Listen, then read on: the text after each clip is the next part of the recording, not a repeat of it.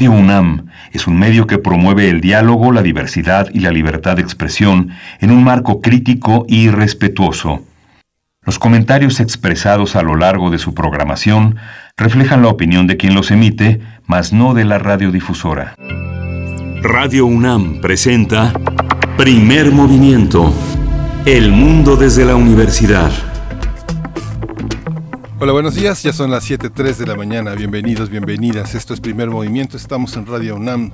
Socorro Montes está al frente de los controles técnicos y Frida Saldívar al frente de la producción ejecutiva. Le doy la bienvenida a la radio universitaria de Chihuahua en Ciudad Cuauhtémoc, Ciudad Juárez y la gran ciudad de Chihuahua. Estamos enlazados de 7 a 8 de la mañana, de 6 a 7 en el horario local. Berenice Camacho ya está súper lista del otro lado del micrófono. Buenos días, Berenice Camacho. Muy buenos días, muy buenos días, Miguel Ángel Quemain. Así es, para darles la bienvenida igualmente a la Radio Universidad de Chihuahua en el 105.3, el 106.9, el 105.7, un poquito con la garganta medio cerrada, pero ojalá se vaya eh, componiendo eh, a lo largo de esta mañana. Seguramente sí, tenemos eh, conversaciones muy importantes y también muy interesantes. Estaremos esta mañana iniciando la conversación con el doctor León Enrique Ávila Romero. Él es profesor de la UNICH, de la Universidad de Chiapas, agroecólogo, doctor en ciencias agrarias y miembro del SNI del CONACIT. Forma parte del Consejo General de la Zona Sur y de la Defensa de los Humedales de San Cristóbal de las Casas Chiapas, porque hablaremos precisamente para iniciar este lunes de Chiapas y la escasez del agua en ese estado y en algunas regiones muy puntuales, también de la lucha por la defensa de los humedales y la explotación del agua por empresas transnacionales. Así es que, bueno, importante conversación para iniciar esta semana y este lunes. Y hoy inicia la Bienal Internacional de Radio 2021, un evento, una actividad, un conjunto de esfuerzos que hace posible que la gente de radio, quienes más saben, quienes más hacen, se reúnan para discutir sus logros, sus pendientes. Hoy vamos a tener la presencia de Gabriel Sosa Plata, él es director general de Radio Educación, él es profesor e investigador eh, de la UAM Xochimilco y es analista de medios de comunicación. Ha sido también defensor de audiencias de diversos medios y un intelectual, un académico, un investigador que ha dado mucho eh, a la radio, mucho en materia de, eh, de análisis de crítica, y ahora está eh, hablándonos de la Bienal Internacional de la Radio, donde él es uno de los corazones que late fuerte a través de los micrófonos.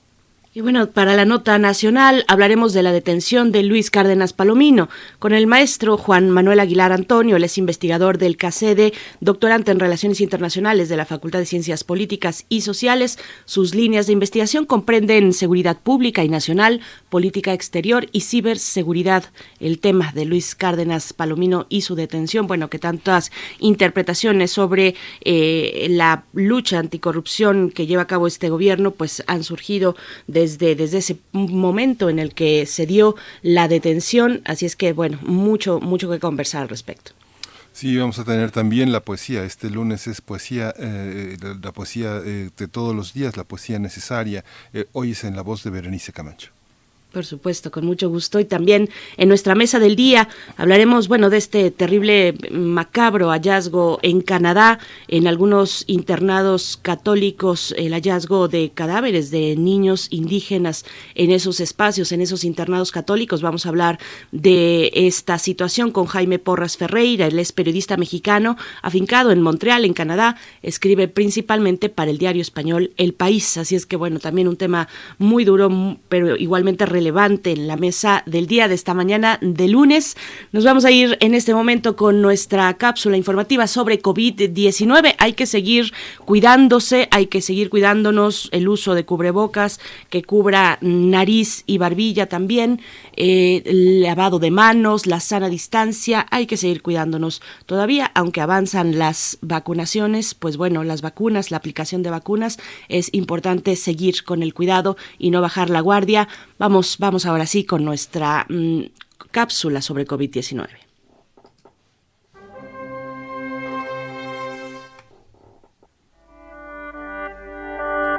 COVID-19. Ante la pandemia, sigamos informados. Radio UNAM. La Secretaría de Salud informó que en las últimas 24 horas se registraron 62 nuevos decesos, por lo que el número de fallecimientos en la enfermedad de la COVID-19 ha aumentado, querido Miguel Ángel. Sí, aumentó a 234.969. De acuerdo con el informe técnico que ofrecieron ayer las autoridades sanitarias, en ese mismo periodo se registraron 3.779 contagios, por lo que los casos confirmados eh, acumulados aumentaron a 2.590.500, mientras que las dosis de las diferentes vacunas aplicadas contra COVID-19 suman ya 50.6 millones. Los casos activos registrados en, en el país por la Secretaría de Salud son 56.000 336. Y en información internacional, este fin de semana los ministros de finanzas del G20 advirtieron de los riesgos que existen sobre la recuperación de la economía mundial debido a la propagación de nuevas variantes de COVID-19 y el diferente ritmo de vacunación. Mediante un comunicado, los representantes reunidos en Venecia señalaron que si bien la situación económica mundial ha mejorado, sobre todo gracias al aumento de la vacunación en los últimos meses, la crisis por la pandemia de esta enfermedad aún no ha terminado. En información relacionada con la UNAM, un eventual regreso a la nueva normalidad y con ello a las aulas provoca en los alumnos un aumento de estrés, ya que la pandemia ha incrementado los trastornos del sueño en la comunidad escolar. De acuerdo con Selene Verde Tinoco, especialista de la Clínica de Trastornos del Sueño de la Facultad de Medicina de la UNAM, la apnea obstructiva de sueño, insomnio y terrores nocturnos son indicadores particularmente en población escolar que revelan trastornos mientras duermen e inciden en la disminución de su calidad de vida. Por ello, recomendó retomar de manera gradual los horarios para dormir y vigilar las siestas de niños y adolescentes, que éstas sean de entre 20 a 30 minutos. La especialista también dijo que ante cualquier síntoma o queja de somnolencia o sensación de sueño no reparador durante el día en los escolares o en cualquier otro integrante de la familia, hay que acudir a la Clínica de Trastornos del Sueño de la UNAM. Está ubicada dentro del Hospital General de México en la Unidad de Medicina Experimental.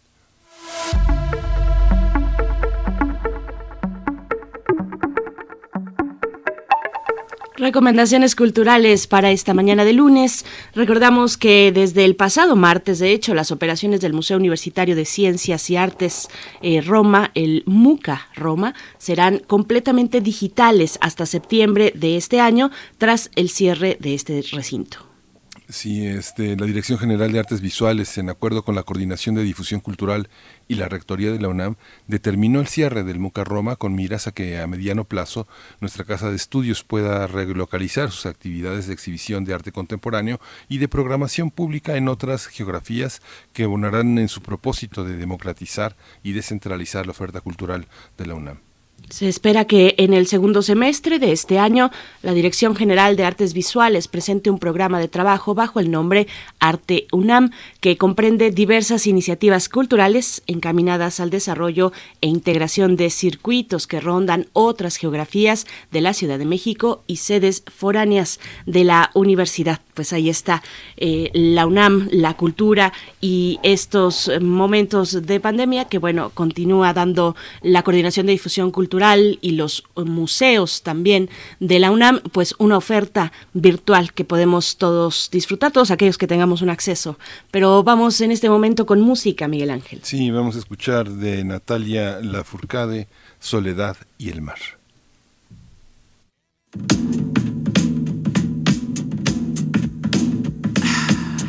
Se sienta el ritmo.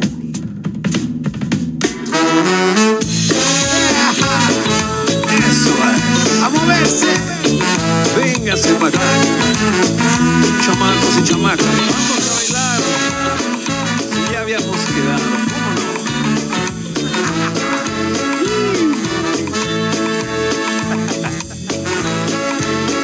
que se sienta la vida.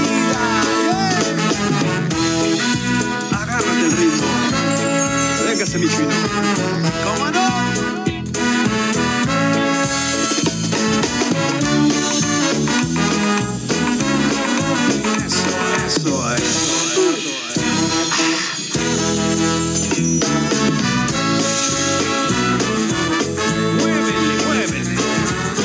Busquemos lo más vital, mi Búscalo más vital no más, lo que has de precisar no más. Y olvídate de la preocupación.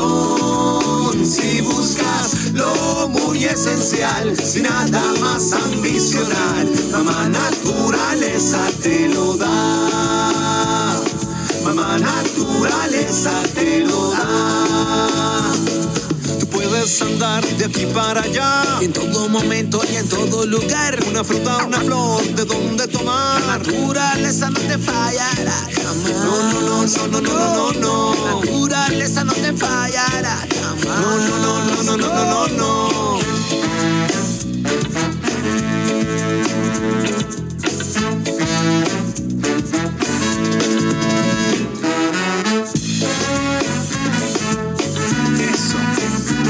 Échale sabor, échale sabor.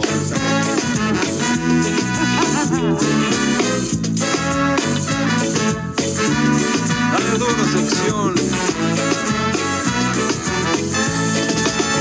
Búscalo más vital no más, lo que has de precisar no más. Y nunca del trabajo hay que abusar. Si buscas lo muy esencial, sin nada más ambicionar, mamá naturaleza te lo da. Mamá naturaleza te lo da. Cuando tomas un fruto o respiras por fuera y te pinchas la mano, te pinchas en mano. Con la mano es malo, en vez de la mano se usa siempre un palo. Más fíjate bien, aprenderás la lección a ritmo de swing. Eh.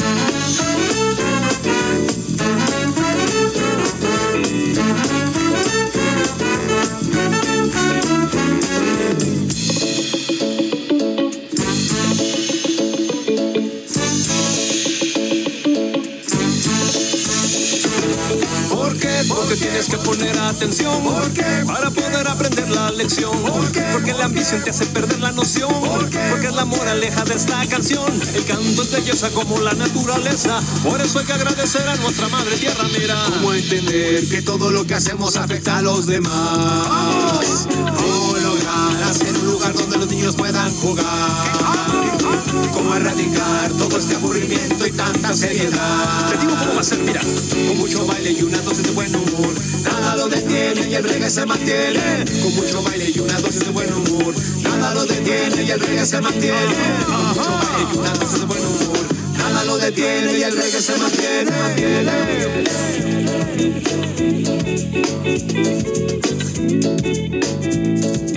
Lo más vital para existir. Ay, mira, amigo, amiga, te llegará, te llegará, nos llegará. Lo más vital para existir nos llegará. Lo más vital para existir nos llegará.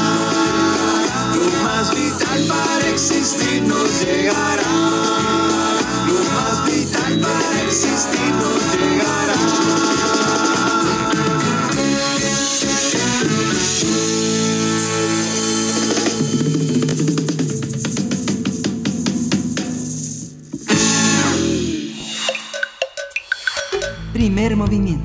Hacemos comunidad. Lunes de Medio Ambiente. Estas organizaciones civiles lamentaron que en Chiapas y en particular en San Cristóbal de las Casas el deterioro ambiental haya alcanzado niveles alarmantes. Uno de los puntos más críticos es el del agua, debido a que esta, hasta hace unas décadas llovía 10 meses al año. Sin embargo, actualmente atraviesa una crisis hídrica muy severa que es resultado también del cambio climático, de la destrucción, de la contaminación de las zonas de recarga de líquido, el crecimiento descontrolado y la carencia de una planeación de la mancha urbana que llega a todas partes, también la falta de aplicación de la ley. Diversas organizaciones lamentaron que los gobiernos municipales no garanticen el derecho humano al agua ni la preservación y protección de los humedales, con un desastroso manejo de ríos y otras fuentes de agua, sin poder o querer controlar la explotación minera con graves consecuencias para la cuenca. Resulta paradójico que siendo Chiapas una de las entidades con mayores niveles de precipitación y presencia de líquido, clasificado oficialmente como abundante y contando con el sistema hidrológico más caudaloso del país, el Grijalva, el Usumacinta, sea a la vez una de las entidades con mayor carencia de sistemas de distribución de agua. Vamos esta mañana a realizar un análisis sobre la lucha de los habitantes de San Cristóbal de las Casas en Chiapas ante la destrucción de humedales, los pocos que quedan después de el avance de la marcha de la mancha urbana y el despojo sobre este recurso a cargo de empresas transnacionales. Y este día nos acompaña a través de la línea en primer movimiento el doctor León Enrique Ávila Romero. Él es profesor de la Universidad Intercultural de Chiapas, agroecólogo, doctor en ciencias agrarias y miembro del SNI del CONACIT, forma parte del Consejo General de la Zona Sur y de la defensa de los humedales en San Cristóbal de las Casas en Chiapas. Doctor León Enrique Ávila Romero, bienvenido a Primer Movimiento. Gracias por tomar esta conversación. Buenos días. Muy buenos días, gracias por su invitación, gracias por abrir este espacio. Gracias a usted, doctor León Enrique Ávila Romero. Hicimos un recuento de, causas, de posibles causas, pero el cambio climático, la destrucción, la contaminación, la falta de aplicación de la ley, ¿a cuál de estos factores eh, le da más peso? ¿Cómo jerarquizar toda esta problemática, doctor?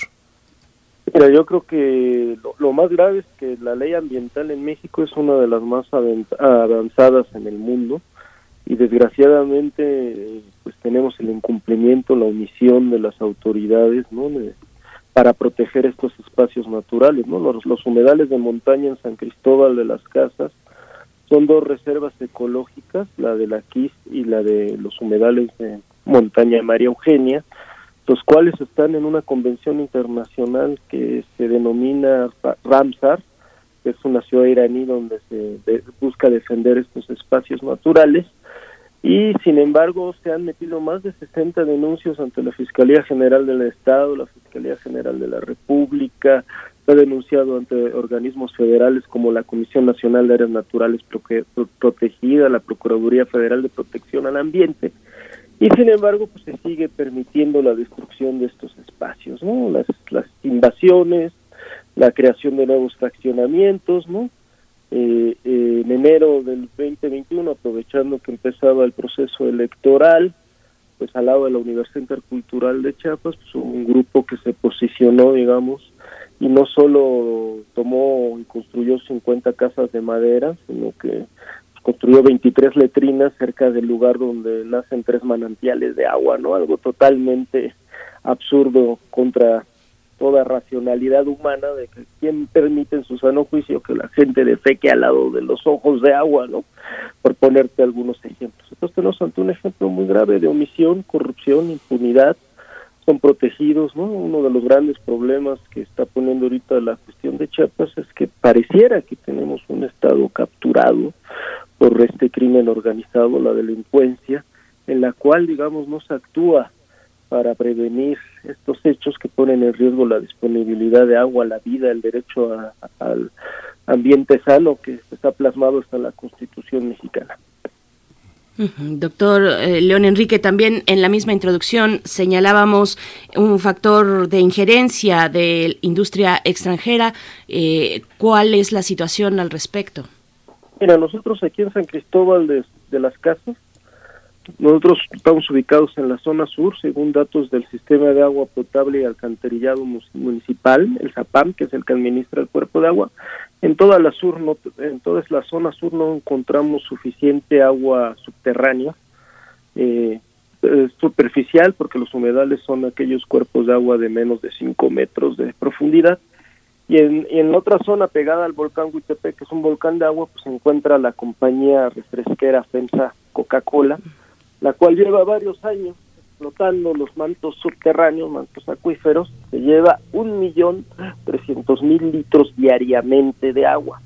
Y sin embargo, en la ciudad de San Cristóbal, aquí en la zona sur, hay, hay, colonias como Plan de que pasaron 26 días sin el preciado líquido, ¿no? Y es este reportaje que salió en la, la empresa CBS a nivel de los toda la de toda de cadena nacional en Estados Unidos, pues donde documenta que es el colmo que una compañía de capital transnacional que no le da nada a la ciudad, no paga impuestos locales, sino solo se los da a la Comisión Nacional del Agua, pues se lleve de esa manera el agua y haya pues decenas de colonias en la ciudad que no tienen el preciado líquido. ¿Usted qué, mm, qué, qué, previsiones eh, hay en, en, torno a esta carencia de agua? Chiapas tampoco es un estado que se quede, la gente de Chiapaneca no es una, no es una población que se quede con las manos cruzadas. ¿Qué pasa con el activismo, con los protectores del ambiente? Eh, eh ¿Está en puerta eh, movilizaciones importantes? ¿Cómo actúan quienes se han puesto como los dueños del agua frente a las protestas locales? Mira, el, el, problema que tenemos, pues como sucede en el país, desgraciadamente, los defensores ambientales hemos sido amenazados, ¿no? eh, el Consejo General son alrededor de 14 colonias de la zona sur, cinco mesas directivas de diferentes colonias pues han sido amenazados de muerte directamente por grupos criminales, lo que ha llevado a que los miembros de las colonias pues tengamos que tener medidas cautelares, medidas de protección dadas por el gobierno federal ante la violencia pues que ejercen estos grupos que pues obviamente no solo se dedican a invadir lotes en las reservas ecológicas, sino que ya se dedican a otras actividades como el huachicol, el narcomenudeo, la venta de pipas de agua, ¿no? Estamos en una disputa territorial desgraciadamente donde pues como lo que te decía lo más triste de todo pues es la, actitud omisa de, de las instituciones no el gobierno municipal al principio eh, con muchas esperanzas veíamos su su actuación pero como que de repente vio el monstruo con el que se estaba enfrentando y pues se retiró en la práctica y el gobierno estatal que es el que administra las reservas ecológicas las la cuestión de su reserva pues ha sido un actor ausente fuera de mesas interinstitucionales y reuniones y minutas. No hay una acción efectiva para la defensa de estos cuerpos. Pues nosotros como consejo pues estamos este, solicitando la intervención de, instituciones de derechos humanos a nivel local nacional. Pues, hemos ya dado una, una proyección a nivel internacional donde pedimos pues que se respete este derecho humano al agua, se proteja a la gente, a los defensores ambientales. México, como ustedes saben, eh, acaba de aprobar el Congreso, acaban de entrar en operación los acuerdos de Escazú. No es si quiere el gobierno mexicano, si, si le caemos mal o le caemos bien, sino tiene la obligación de proteger ya a los defensores del ambiente y a los defensores del agua. Entonces, estamos organizados en esto, estamos impulsando diversas campañas de concientización. Ahorita actualmente hay, un, hay una reserva boscosa ubicada en Custitali, la cual digamos también es una área invadida, ¿no?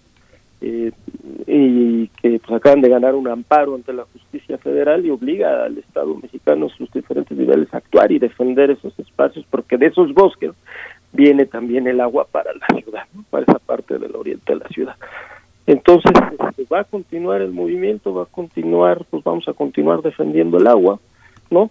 Eh, no queremos salir en las estadísticas, nosotros somos gente de paz, es un movimiento totalmente pacífico, aunque bueno, como pasa en otras partes de la geografía de Chiapas, pues la gente se cansa, digamos, de tanta impunidad, tanta corrupción, tantas denuncias, tanto tanto movimiento, tantas acciones y que tengamos gobiernos insensibles que no respondan, digamos, a esta realidad de, de sentido común, ¿no? De defender de defender el agua para la población, para el futuro, ¿no? Sobre todo para los niños y los jóvenes. Doctor León Enrique, ¿cómo, ¿cómo es esta articulación social de organizaciones eh, que están empujando precisamente para la protección de estos cuerpos de agua? ¿Cuál es la situación de, de, estas organizaciones? ¿Cómo se están articulando? Sabemos, bueno, que, que Chiapas es uno de los estados que tiene esta capacidad de organizarse, de salir por una por una cuestión justa y exigir sus derechos. Cuéntenos un poquito, por favor. Sí, nosotros, digamos, lo que hacemos es organizarnos a través de las colonias. Cada colonia, fraccionamiento, tiene una mesa directiva, un comité vecinal, que son electos por asamblea, eligen por la asamblea, y tarde o temprano hemos dado un avance significativo. Normalmente esas asambleas vecinales y todo lo que querían era una obra, ¿no? De su calle pavimentada, su cuestión así de, de electrificación, las lámparas, todo esto, ¿no? Y empezamos a trabajar con la gente, con otros vecinos, ellos con a base su propia experiencia, explicarles, miren, pues tarde o temprano todos necesitamos el agua, ¿no? Somos 75% agua, sin agua nos morimos. Este, nos, hay colonias que empiezan a tener problemas ya de abasto, ¿no? Hay un problema hasta de tandeo ya diariamente, ¿no? De los pozos que tocan a determinadas colonias, las que están arriba en el cerro, les toca unas horas y a las estamos acá abajo nos toca pegados a la zona de los humedales otras horas y entonces empiezan a ver este problema de escasez, empezamos a hacer talleres, pláticas con ellos, talleres de reflexión y todo, y bueno, en las comunidades dicen, bueno, si en lugar de pedir una calle pavimentada que tarde o temprano hasta impide la infiltración del agua, impide todos estos problemas, pues organicémonos y organicémonos en torno a la defensa del agua y de los humedales, ¿no?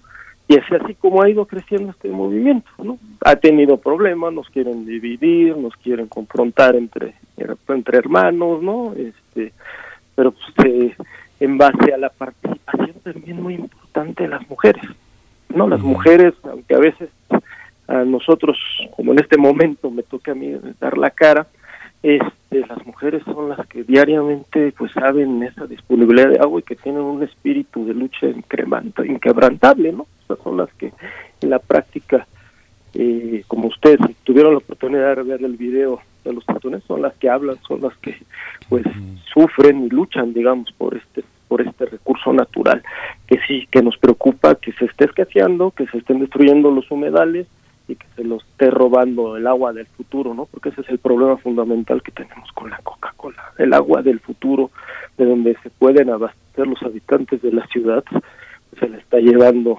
diariamente la Coca-Cola, generando un problema también de salud pública ya muy fuerte en los altos. Es la enfermedad, eh, la segunda enfermedad después de las cardiovasculares con mayor incidencia en los altos de Chiapas, en las comunidades indígenas. La Coca-Cola hace 20, 25 años llegó eh, regalando frijol, ¿no? Tú comprabas tu coca y te daban una bolsa de frijol y ahorita generó prácticamente una adicción, en algunos lugares se incorpora hasta los rituales indígenas y todo, ¿no? Generando pues la, la enfermedad de la diabetes, una, una botellita de 600 mililitros tiene más de 11 cucharadas de azúcar, ¿no? O sea, es una bomba calórica que obviamente daña los riñones, daña todo, que tenemos un problema de salud pública que desgraciadamente pues no está siendo atendida, aunque el gobierno federal se ha dado este programa de Isama, que era una, una interesante propuesta, digamos, de tratar de regular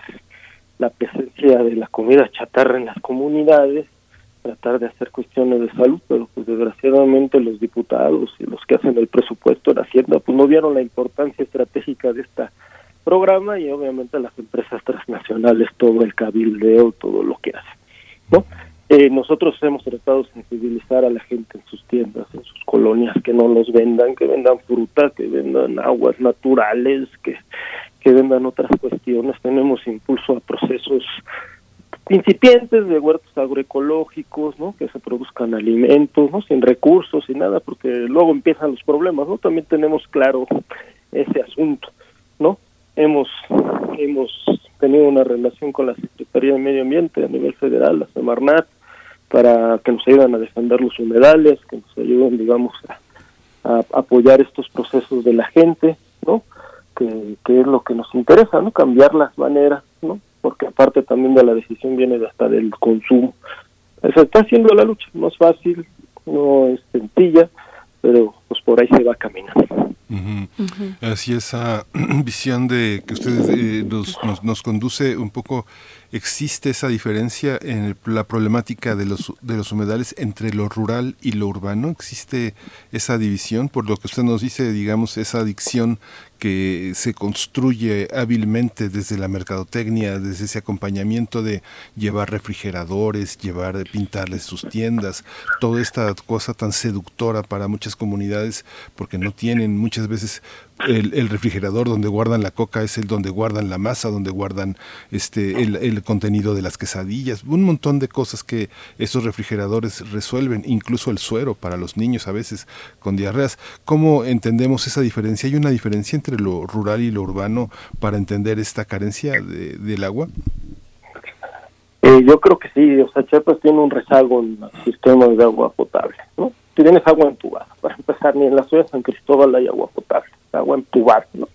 Agua que este, tiene Escherichia coli, por ejemplo, bacterias, y todo la primavera, que es la época de calor, ¿no? Mayo, abril, pues hay una pandemia de salmonelosis en San Cristóbal, ¿no? Me piden, por darles un ejemplo, por los problemas de de, potabilización. En las comunidades rurales se tiene el rezago todavía mucho más fuerte, no hay zonas eh, por aquí unos pocos kilómetros en Ochuc, donde todavía pues, hay lugares donde la gente no tiene acceso al agua, ¿no? Que, que tengan esta enfermedad como el tracón. Hay una diferencia del precio, ¿no? Eh, es mucho, muy barata, ¿no? un refresco de litro, de litro, ¿no? Que, de, esta, de vidrio todavía lo venden en estos lugares te vale 6, 8 pesos, ¿no? Y en la ciudad te vale 15, 18 pesos de Coca-Cola, ¿no? Entonces hay diferencias. Obviamente la empresa sabe que ahí están potenciales consumidores a un precio preferencial, distribución y todo. Y como está la carencia de agua potable, está contaminada el agua por microorganismos, por bacterias, pues la gente a veces pues se ve obligada a comprar el refresco, ¿no? y con toda esta estrategia mercadotecnia no solo te dan este el refrigerador, te dan sillas, te dan mesas, te dan lonas, te dan todos, ahí se ve el poder de la de la empresa, ¿no? Pues había una frase que decían que después hace 20 años, ¿no? después del PRI en las comunidades rurales, la siguiente compañía que tenía más presencia es la Coca-Cola, la refresquera, así se ve se ve llegan a los lugares más apartados en plena pandemia el año pasado comunidades una de sus estrategias fue cerrarse para evitar la no llegaban a entrar a los maestros personal de salud a muchas comunidades para evitar digamos la, la difuminación del, del coronavirus pero sí entraba la coca no no pasó como en otros lugares como en Oaxaca que sí le cerraron también el paso a la Coca-Cola. Ella seguía entrando y como la gente pues estaba encerrada, pues, aumentó el consumo muy fuerte de líquido. El viernes pasado tenemos entendido que vino el expresidente del Consejo Coordinador Empresarial, que fue también expresidente del grupo FEMSA Coca-Cola, reunirse con el gobernador Rutilio Escandón. A nosotros no nos ha recibido, ha recibido a los invasores, ¿no? que están destruyendo los humedales, a la gente que pues, pues que está están organizados en, en, estos grupos de choque en contra de nosotros. A ellos sí se ha tomado la molestia de recibirlos hasta ahí en Palacio de Gobierno. Y a nosotros, este, pues no, no, no, tienen la disponibilidad de hablar con los grupos ambientalistas, eh, no tienen la, la capacidad de querer resolver el problema de fondo, no, no, no, no ha tenido el mapa de que tarde o temprano todas estas colonias, todos estos grupos que defendemos los humedales, el agua, la, la vida, los bosques, eh, pues somos, estamos luchando por el futuro de la sociedad, como tal de la ciudad, ¿no? Eh, hemos llegado a tener un acercamiento hasta con el grupo de la Asociación de Hoteleros de, la ciudad de San Cristóbal, porque ellos son de los principales consumidores de agua. Ellos nos planteaban, por ejemplo, en el centro de la ciudad, que es la parte bonita, turística, donde está la gente en temporada alta, eh, ellos nada más les abastecen en un barrio, La Merced, que es uno de los más famosos, una vez a la semana el agua, que se ven obligados a comprar dos o tres pipas para abastecer sus, sus hoteles. ¿Se me explico? y, este y el otro problema que tenemos están preocupados también porque se vieron este este crecimiento de este destape que pues, se dio la semana pasada todo el problema que hubo en los altos de Chiapas en Pantelo, pues de la crecencia, el crecimiento exponencial que está teniendo la delincuencia organizada y que entra de la mano de todas estas actividades ilegales y una de ellas pues es esta la cuestión de las pipas de agua, ¿no? Como empieza a escasear, la economía es muy clásica, pues empieza a subir el precio de la pipa de agua, entonces es un negociazo y como este pues ya cada vez hay menos menos sitios con donde haya manantiales, porque se han hasta rellenado manantiales, así como les planteo lo de la lo de los este letrinas al lado de los ojos de agua, también hay lugares donde ah, pues hay que hacer un fraccionamiento, hay una colonia donde golpearon la, semana pasada también a un, a un dirigente de,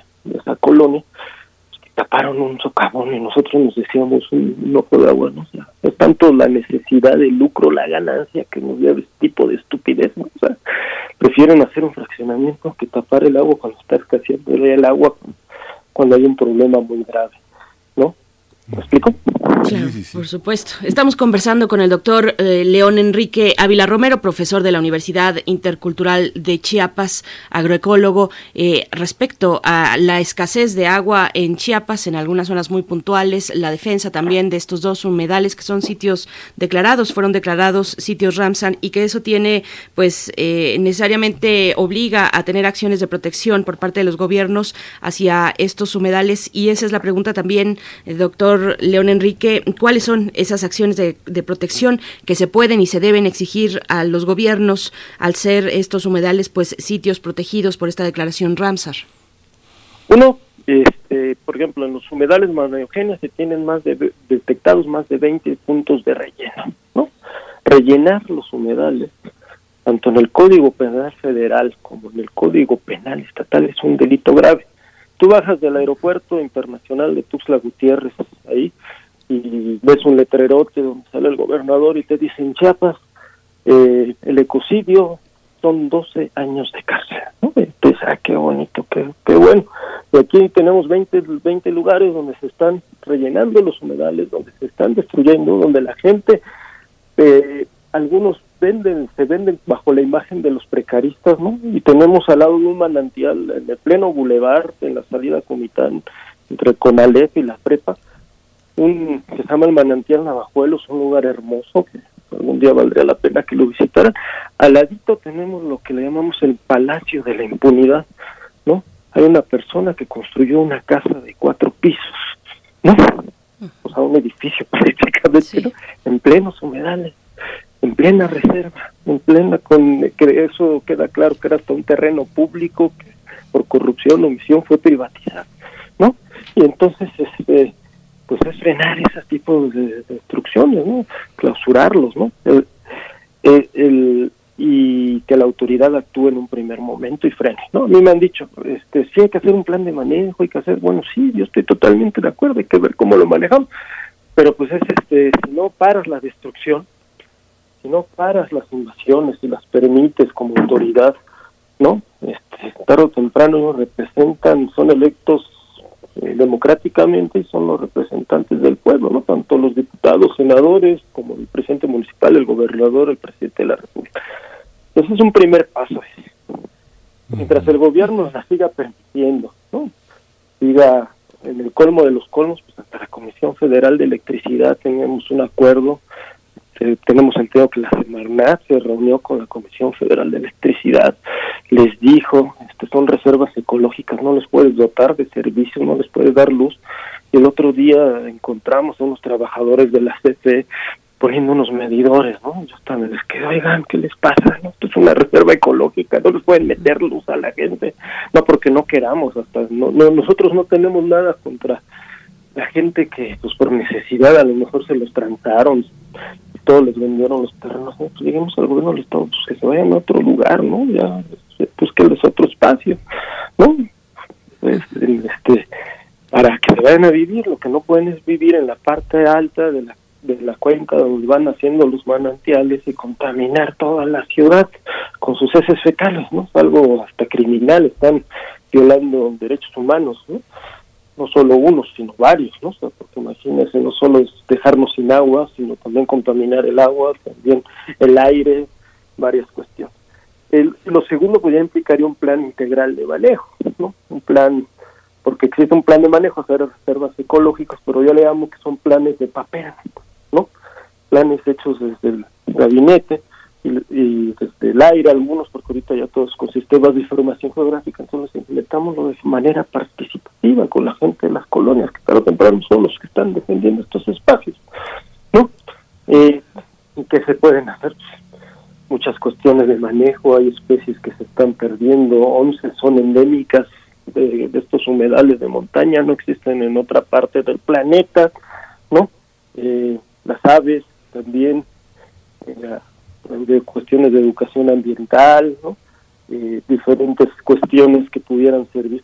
Eso es lo mínimo que pedimos, ¿no? Ya pensar más lejos y pues yo llegué a plantear pues hasta porque hay parte de la de los humedales que son propietarios privados, pues darles, el famoso pago por servicios ambientales, por los servicios ecosistémicos, porque los humedales previenen también las humedales, no las inundaciones, perdón. No solo nos dan agua, sino también cuando llueve mucho de manera intensa, que es lo que hemos documentado con el cambio climático que se está dando, es que cada vez este, lo que antes, hace 20 años, 25 años, en San Cristóbal de las Casas empezaba a llover a la una de la tarde y terminaba a las 10, 12 de la noche, ¿no? Estaba ahí el chipi chipi, ahorita a veces lo que tenemos son lluvias muy intensas, ¿no? En una hora, dos horas, lo que llueve, lo que antes te, te llovían ocho, nueve horas, ¿no?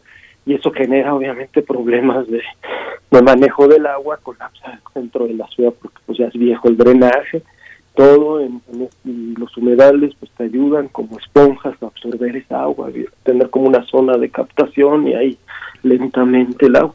En el 2019, en el 2020, una tercera parte de la ciudad quedó inundada, con una, inundación muy grave, ¿no? Y se debe sobre todo por la destrucción de estos cuerpos de agua, por el crecimiento urbano en los cerros, en los bosques, y porque pues, han incrementado toda la ciudad, ¿no? Cuando ya en muchas ciudades de Europa, en, Estados Unidos, lo que están haciendo pues es favorecer ya sembrar árboles en las banquetas, sembrar áreas verdes para ir infiltrando el agua al subsuelo, ¿no? Porque es, bueno, eh, ustedes que están en la Ciudad de México, pues es uno de los grandes problemas de la Ciudad de México, el hundimiento, ¿no? Porque se extrae agua y se está eh, hundiendo pues, Bellas Artes, por Palacio de Bellas Artes, por darles algún ejemplo, ¿no?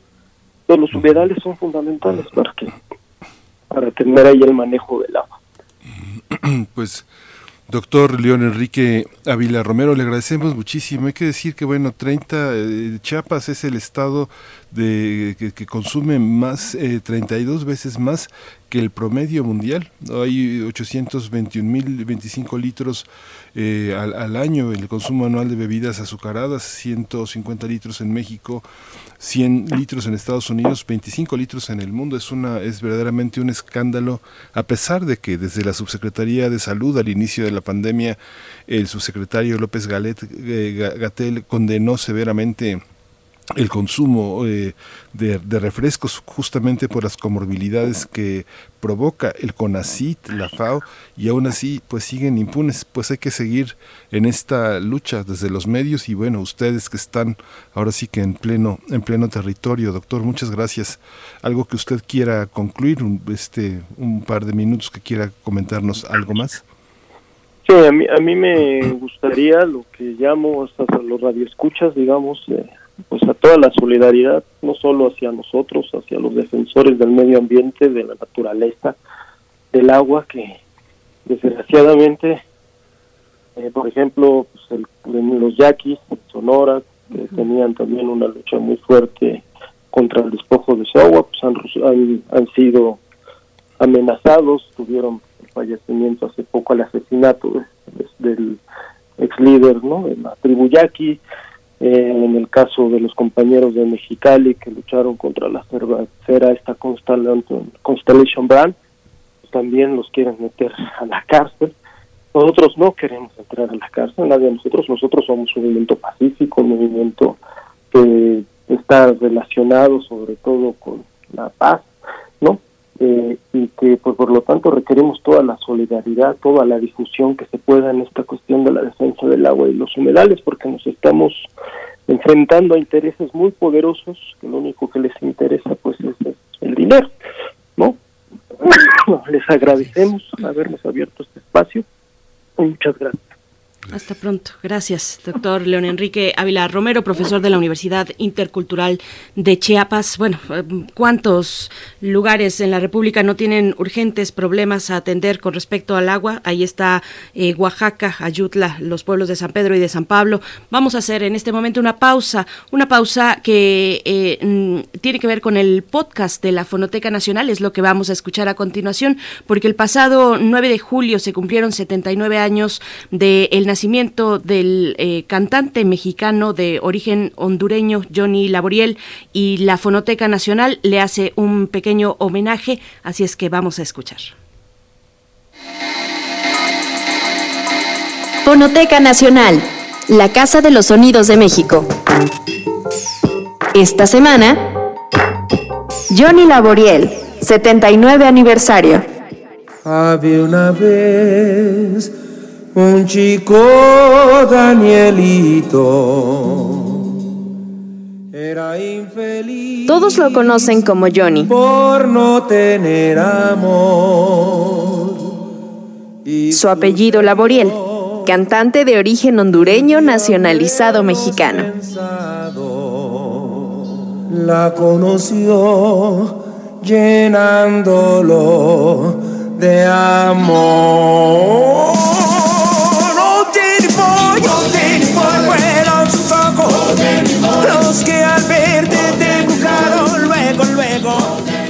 Johnny Laboriel fue una figura ampliamente conocida. Compartió el escenario con artistas como Angélica María, César Costa, Enrique Guzmán, Alberto Vázquez, entre otros. Fue pionero de la generación del rock and roll en México.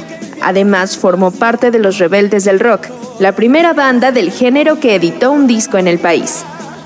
A 79 años de su nacimiento podemos recordarlo a través de su música, de los éxitos que lo llevaron a la fama con los rebeldes del rock como Rockin' Little Angel, Melodía de Amor o quizá con sus interpretaciones como solista, Historia de Amor, Kansas City, El Mechón, La Bamba o muchos otros títulos.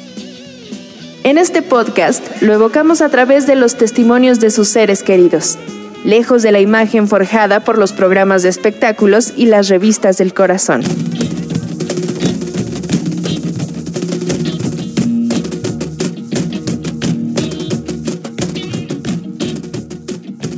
Laboriel creció en un matrimonio que ya conocía los caminos del arte.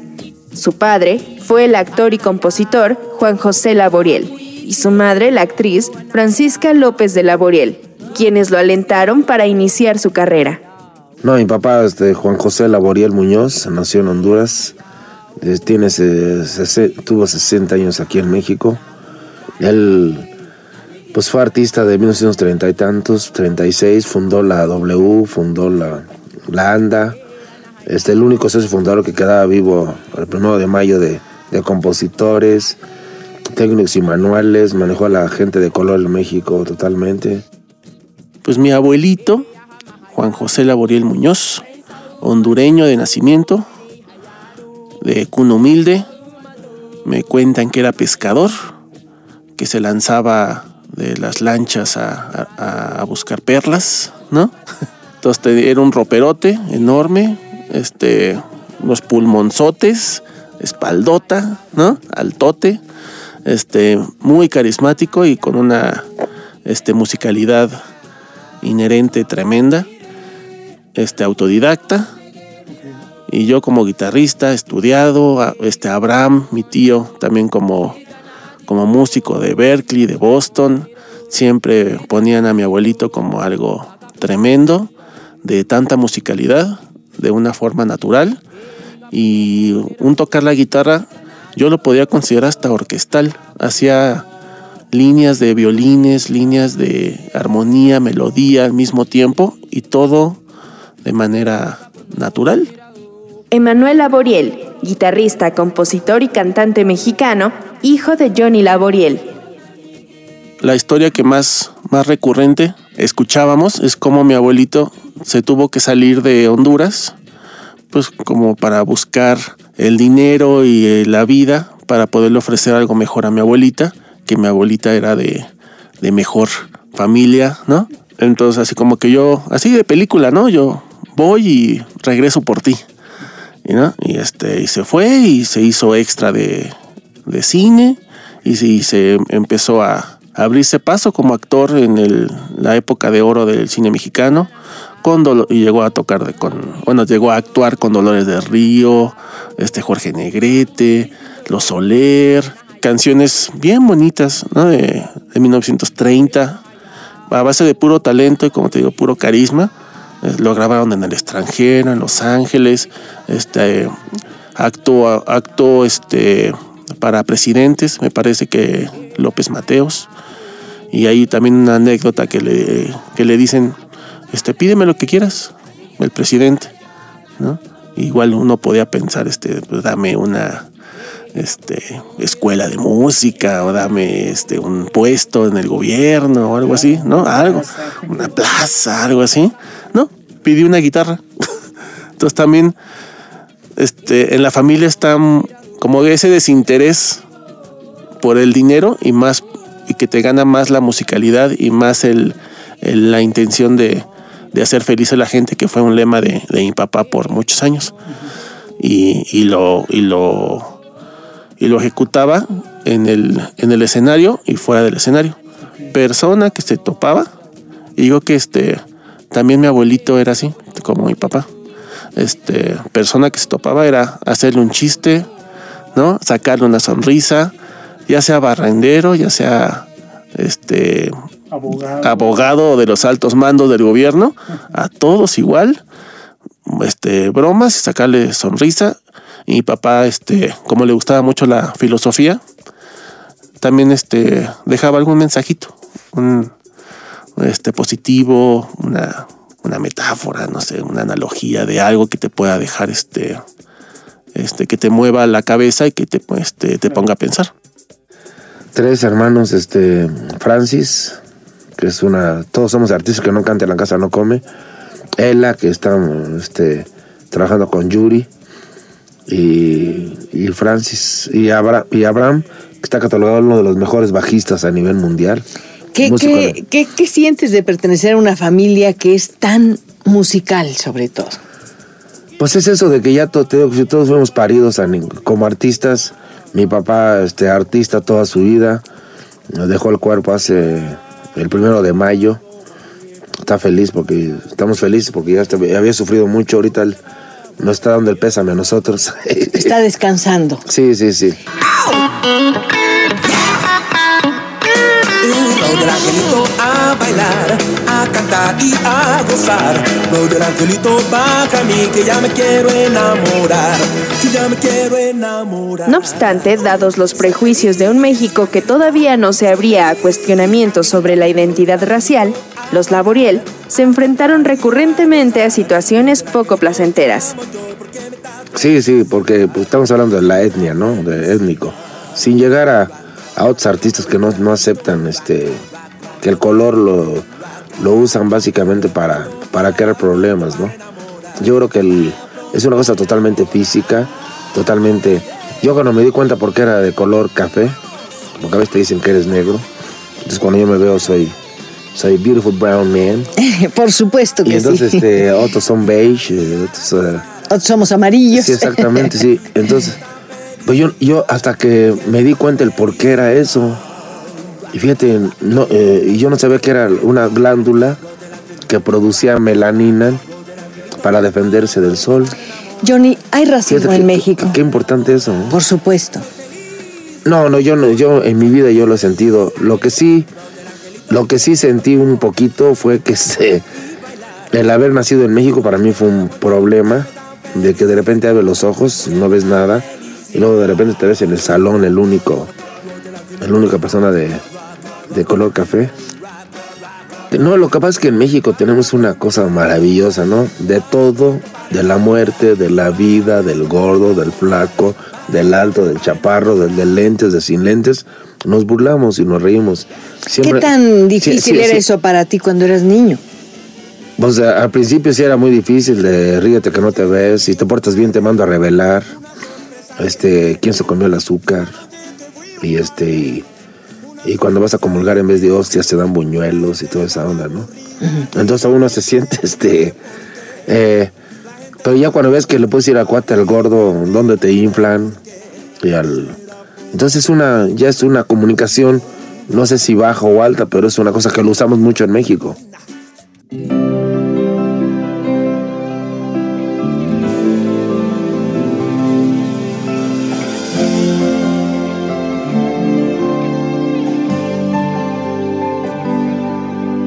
Hace tiempo que no sé nada de ti. Te marchaste y no dejaste nada aquí. En el año de 1963 inició su carrera como solista. El Mechón, La Bamba, La Hiedra Venenosa, Luces de Nueva York, Muévanse Todos y Un Tonto como yo son tan solo algunos de los éxitos que lo acompañaron.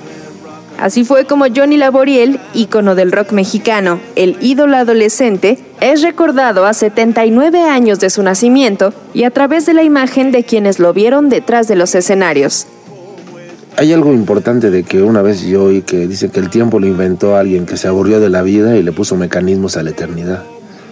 Entonces yo creo que, que doy gracias a Dios enormemente de que todo lo que he hecho ha sido este no, no espectacular, sino duradero, ¿no?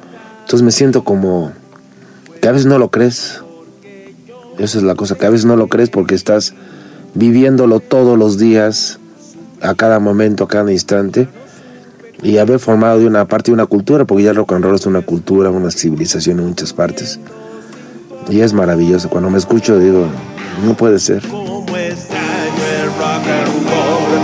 Ahora que yo estoy sin ti, ritmo me recuerda cuando estaba junto a ti. Roder Angelito, ay.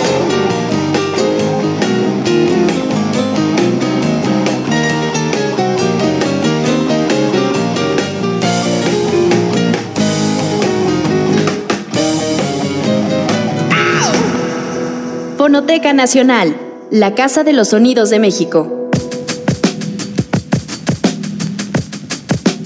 Visita nuestra página y síguenos en Facebook e Instagram como Fonoteca Nacional y Twitter arroba Fonoteca.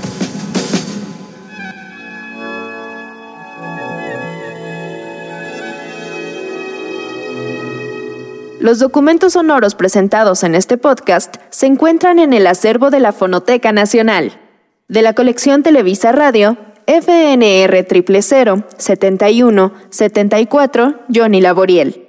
FNR 00 48 348 Los Rebeldes del Rock.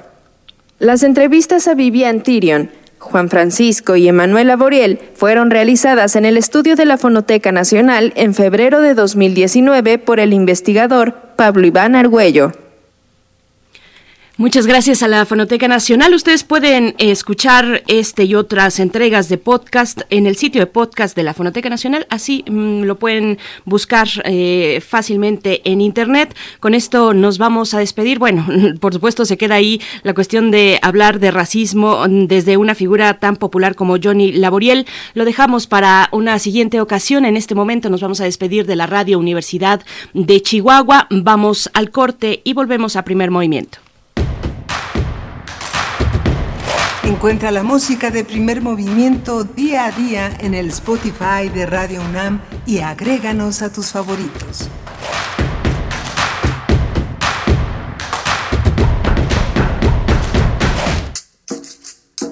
Las comunidades indígenas germinan conocimiento, maravilla y tradición.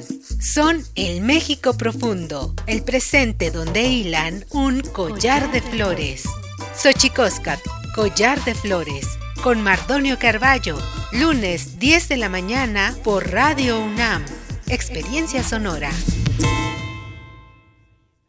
Hoy hay tanta información que es difícil identificar la que es útil y se ayuda a tomar mejores decisiones. Publicar noticias falsas, rumores y mentiras nunca fue tan común. Todo eso afecta nuestra vida. En cambio, la información cierta, verificada y confiable puede salvar vidas. Busca fuentes confiables, compara, investiga bien, no te quedes con lo primero que te cuentan. Conoce más en INE.mx y es.unesco.org. Contra la desinformación, contamos todas, contamos todos. INE. ¿Sabían que en México cerca de medio millón de personas tienen hepatitis C y no lo saben? Sí, es un virus que daña al hígado. Al hacerte la prueba sabrás si necesitas tratamiento. Además, es gratuito. Claro, yo ya sé cómo curar la hepatitis C. Contáctanos a Sencida, hepatitis.gov.mx o al 55 19 46 97 72. Gobierno de México. Este programa es público, ajeno a cualquier partido político. Queda prohibido su uso para fines distintos a los establecidos en el programa tercera Bienal Internacional de Radio. Diversidad lingüística, medios comunitarios y desarrollo sostenible. Del 12 al 16 de julio.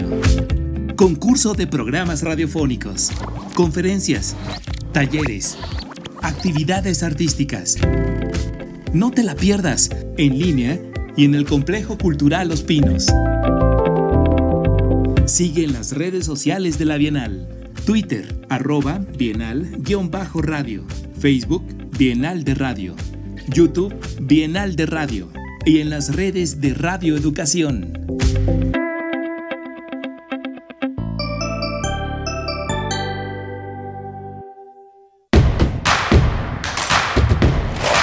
En redes sociales. Encuéntranos en Facebook como Primer Movimiento y en Twitter como arroba PMovimiento. Hagamos comunidad.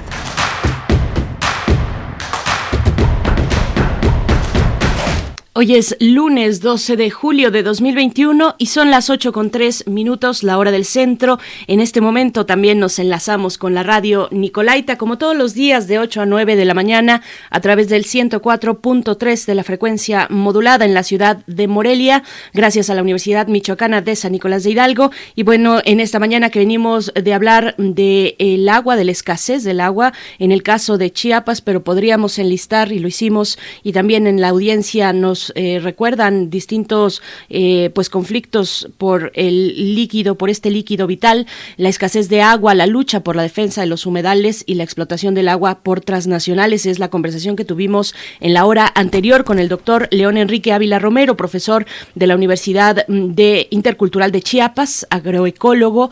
Y bueno, estamos aquí llegando a esta segunda hora. Les saludamos a los que continúan desde muy temprano y hasta este momento a la escucha de este espacio universitario universitario y público, Radio UNAM. Les saludamos también si nos escuchan a, través de www.radio.unam.mx. En cabina se encuentra Frida Saldívar esta mañana en la producción ejecutiva. Socorro Montes le acompaña en los controles técnicos y Miguel Ángel Quemain en los micrófonos. Miguel Ángel, buenos días. Hola, Berenice Camacho, buenos días, buenos días a todos nuestros radioescuchas. Este fin de semana tuvimos una, una noticia muy triste, murió el historiador, el gran historiador Luis Fernando Granados. Eh, autor de una enorme cantidad de, obras eh, importantes, uno de los historiadores más creativos, uno de los grandes ensayistas.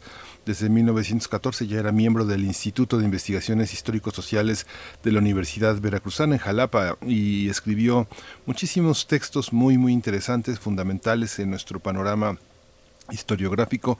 Su hermano Tomás eh, Granados eh, relataba de una manera muy sentida quién fue para él, eh, que es uno de los fundadores de la editorial Grano de Sal, un gran compañero intelectual, justamente su libro, su reescritura sobre los trabajos de Cortés, esta relectura que hizo eh, Luis Fernando, pues es eh, fundamental. Yo creo que en algún momento este, hablaremos de ese trabajo en estas conmemoraciones que Federico Navarrete ha estado realizando a través de, de Noticonquista. Eh, Luis Fernando es un, un, hombre fundamental. Él escribió Amanecer, la Revolución Francesa en 1990, que escribió este también Sueña en las Piedras, un alzamiento ocurrido en la Ciudad de México justamente 14, 15 y 16 de septiembre. Todo esto ha sido publicado en editorial Era él recibió el premio Marcos y Celia Maus de la UNAM, fue coeditor de El Presente del Pasado, que son eh, un sitio que eh, tiene, alberga una, cantidad de información histórica deslumbrante que es el presente del pasado.com y bueno el espejo haitiano está editado en era eh, sueña en las piedras también. Hay que acercarse a esta obra de este gran historiador que bueno fue abatido fue por el cáncer fue una, una, lucha pues espectacular pero bueno eh, eh, falleció este fin de semana y Luis Fernando Granados pues se queda, se queda entre nosotros, le damos un pésame a su familia, forma parte de también de nuestra de nuestra gran universidad donde se licenció en historia, doctor en historia también por la Universidad de Georgetown y bueno, siempre siempre presente entre nosotros, una figura imprescindible en la UNAM. Así es, bueno, nuestro pésame más sentido a la familia Granado Salinas con esta pérdida que, que nos comentas, querido Miguel Ángel, tan importante pues para el circuito de eh, pues cultural, cultural, histórico de nuestro país. Vamos, vamos, bueno, también entre lo ocurrido en este fin de semana, Miguel Ángel, no podemos no hablar de este momento inédito en las protestas de, de Cuba, en varias ciudades de Cuba, cubanos salieron a protestar por la situación económica que es ya terrible, la situación de las divisas, la escasez de alimentos y por supuesto la crisis de, mm, de COVID-19, la crisis sanitaria, libertad, patria y vida, pues fueron algunas de las consignas que sonaban entre las protestas. El presidente cubano Díaz, Díaz Canel dijo que habrá una respuesta, llamó a los comunistas, eh, a que a, los revolucionarios a salir a las calles, a enfrentar esta protesta con eh, firmeza, con valentía, esos fueron los adjetivos que utilizó. Eh, habló del bloqueo con los Estados Unidos, por supuesto, recrudecido ahora con la pandemia. Y pues bueno, también entre las notas diversas que, surgieron al respecto, se reportaba el corte de servicio de datos móviles en distintos puntos del país, enfocados o focalizados eh, principalmente en los lugares específicos de las protestas. Así es que bueno, algo que no, y se ha repetido en los medios, algo que no se veía desde el maleconazo en La Habana en 1994 eso que fue el periodo especial eh, cuando ya la Unión Soviética dejó de suministrar a Cuba y bueno, se da una serie, dejó de, de dar suministros a Cuba y se dan una serie de implicaciones muy duras para, para la, para la isla, generando una crisis muy, muy fuerte, pero bueno, ahora en este nuevo momento donde vemos a muchos cubanos eh, protestando en las calles, a otros también defendiendo al régimen y a la revolución, al Partido Comunista Cubano, Miguel Ángel, así es que bueno, lo que hay que ver lo que hay que ver. Sí, es muy interesante, es un proceso que bueno, llevaremos, llevaremos al análisis aquí en primer movimiento, eh, quienes tuvimos la fortuna, la, la, posibilidad de estar en Cuba en, durante el periodo especial, pues eh, había un clima a pesar de la carencia, había un clima también de libertades.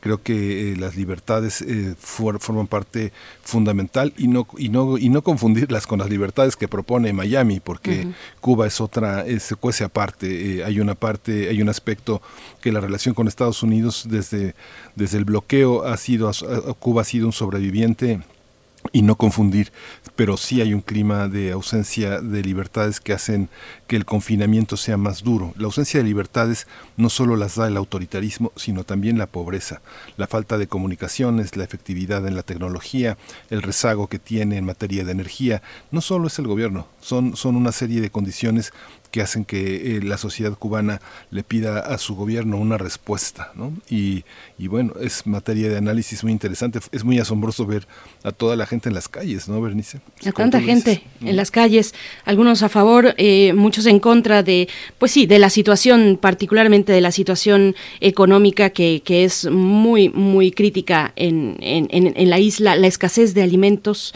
los niveles, algunos niveles, niveles de contagio en algunas comunidades, pero, pero bueno, estaremos por supuesto llevándolo al análisis con expertos y sí, no podemos dejar de apuntar a las implicaciones del bloqueo que tienen y que mantienen así a una isla como esa, pues que ha sobrevivido a tantas a tantos embates y ahora llega así lamentablemente con esta situación con situación de escasez en la isla.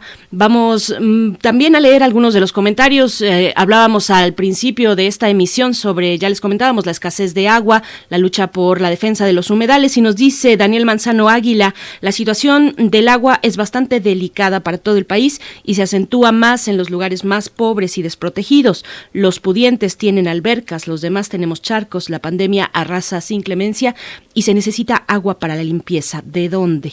¿De dónde saldrá esa agua? Dice Daniel eh, Manzano. R. Guillermo también dice, buenos días, el problema de FEMSA, Coca-Cola, Danone es la privatización, la cotización en bolsa del agua en el país y el mundo para uso humano, industrial, institucional, agrario.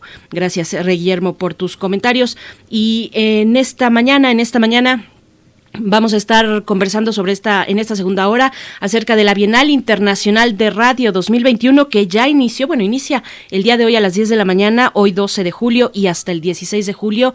Vamos a estar conversando hoy con el maestro Gabriel Sosa Plata, director general de Radio Educación, profesor, investigador con licencia de la UAM Xochimilco, analista de medios de comunicación, ha sido también defensor de audiencias de diversos medios, así es que llega a la Bienal Internacional de Radio de este año, Miguel Ángel. Sí, eso es fundamental para, para la gente de radio, es un momento de reflexión, es una pausa interesante en, la, en el desarrollo académico de la, de la radio.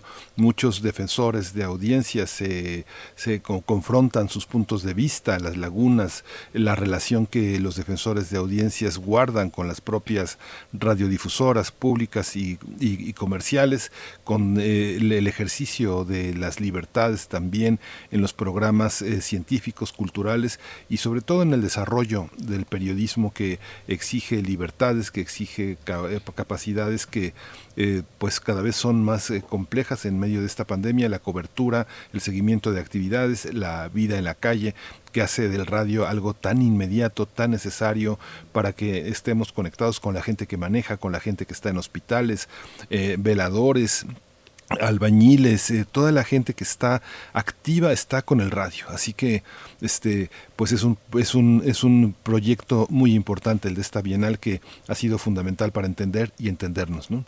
Y bueno, también tendremos esta mañana, durante esta hora, la conversación sobre la detención de Luis Cárdenas Palomino.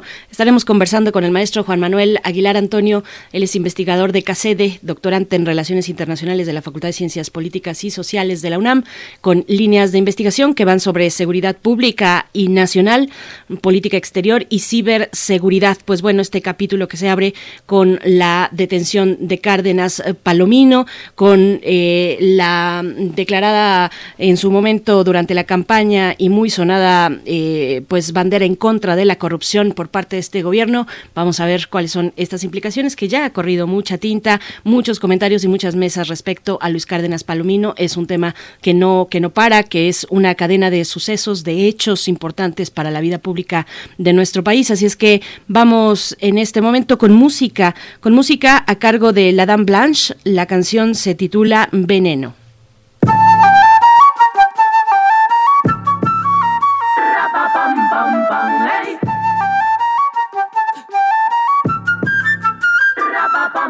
Voy a romperme la garganta, mi corazón ya no aguanta.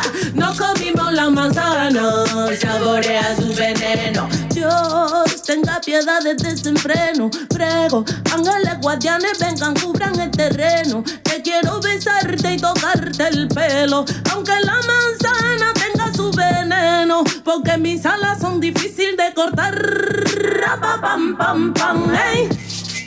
Esta boca es difícil de callar. La tierra tiembla, carece, lloran mis ojos, padecen. Esto no termina nunca. ¿Qué te parece? Se transformó la avaricia en una simple caricia. La magia de una sonrisa y hasta la brisa. Sin prisa, vamos sin prisa. La vida juega desdicha por el que no tuvo suerte y por su ceniza. Ten esperanza, realiza, piénsalo bien, organiza, revisa, mira, analiza. Como esto pide una misa. Porque mis alas son difíciles de cortar. Ey, esta boca es difícil de callar.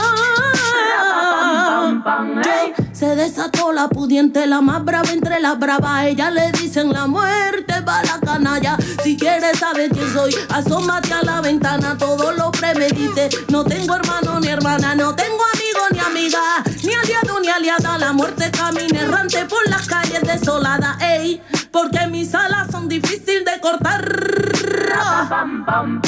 Ey, boca es difícil de callar.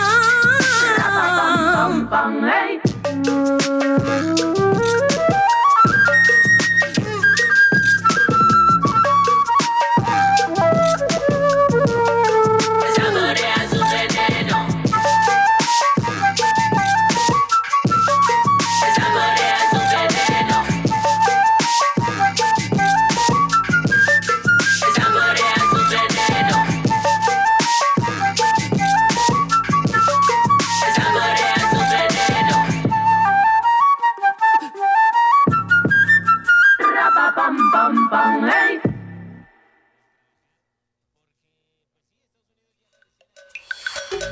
Primer movimiento. Hacemos comunidad. Nota del día. Hoy inicia la celebración de la Bienal Internacional de Radio 2021, así que profesionales y personas interesadas en el medio pueden disfrutar cursos, talleres, webinarios.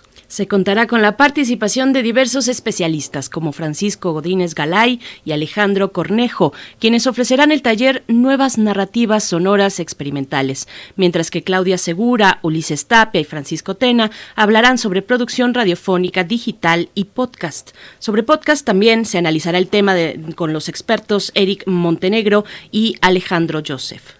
Además, se inaugurará el coloquio Miguel Ángel Granados Chapa con la presencia de Gabriel Sosa Plata, director general de Radio Educación, así como de Beatriz Solís Leeré, presidente de la Asociación Mexicana de Defensorías de las Audiencias, Ana Cecilia Terrazas, titular de la Defensoría de las Audiencias de Radio Educación, y Mario Mantilla, presidente de la Organización Interamericana de Defensoras y Defensores de las Audiencias. En la Bienal Internacional de Radio 2021 también se darán a conocer los resultados del concurso internacional de producciones radiofónicas, que en este año tiene como objetivo abordar de manera prioritaria la diversidad lingüística, la inclusión, los medios comunitarios y el desarrollo. Este concurso es una de las actividades en español de mayor importancia y reconocimiento en su género en el mundo, que se lleva a cabo desde 1996 y se ha destacado por promover y difundir las expresiones culturales de la diversidad. Pues vamos a conversar sobre la decimotercera edición de la Bienal Internacional de Radio y este día nos acompaña a través de la línea el maestro Gabriel Sosa Plata, director general de Radio Educación, profesor e investigador con licencia de la UAM Xochimilco, analista de medios de comunicación que ha sido también defensor de audiencias en distintos medios. Maestro Gabriel Sosa Plata, bienvenido a Primer Movimiento, qué gusto volvernos a encontrar y gracias por aceptar esta comunicación. Bienvenido. Al contrario, Berenice, yo soy el honrado de acompañarlos. Me da muchísimo gusto saludarte a ti, a Miguel Ángel y por supuesto a nuestras queridas audiencias de la gran Radio UNAM. Gracias, Gabriel, siempre tan generoso y, este y siempre tan prendido. En unos minutos más se inaugurará la, la Bienal. Eh, eh, hemos tratado de hacer una, una, síntesis, una exposición de lo que es, pero en este conjunto de jerarquías, eh, ¿cómo, por, por dónde, por dónde empezar a, a valorar esta, esta edición de la Bienal? Pues mira, yo diría que quizás lo más importante es que prevalece la Bienal, ¿no? Sí. es decir, que el cambio de, administración, de gobierno, con una visión distinta del mundo y de las cosas, de, lo que es el servicio público, eh, pues permite que continúe esta, este foro, este que es un foro pues muy plural, como ustedes se dan cuenta, incluyente, un foro diverso, este eh, pues prevalece. Y prevalece también dentro de la Bienal lo que es el concurso de producciones eh, radiofónicas, que en este, que en este año, por cierto, nos fue muy bien porque duró muy poquito la convocatoria abierta eh, y recibieron alrededor de 550 producciones en seis categorías y por cierto por ahí hay dos programas, si no mal recuerdo, finalistas de Radio UNAM, muchas felicidades, dos o tres, ¿eh? O sea, le fue muy bien a, a Bueno, eso habla pues justamente de la calidad de la producción que existe en esta radiosora universitaria. Y el otro elemento que yo destaco es de que esa es, un, es una distinta por varias razones. La pandemia es quizá el, el elemento más obvio. Es una bienal semipresencial. Algunas actividades se desarrollarán en Los Pinos y hay otras que se van a llevar, que son la mayoría, eh, en Internet, a través pues de, de las plataformas redes sociales de Radio Educación y de otros medios que generosamente han, han contribuido para que tenga una mayor difusión, sobre todo las mesas de análisis. Y el tercer elemento que quiero destacar es que es distinta porque ahora se está focalizando sobre todo a lo que es la radiodifusión comunitaria, indígena y ya lo decían ustedes, a la diversidad lingüística. La idea, el objetivo es que volteemos nuestra mirada eh, hacia este tipo de redifusión y de la necesidad de reforzar este modelo incluyente, pues, porque ustedes saben que la redifusión en México ha, sido sobre todo con una presencia abrumadora de, de, de la radio comercial o con un enfoque pues comercial y es importante democratizar eh, la radio.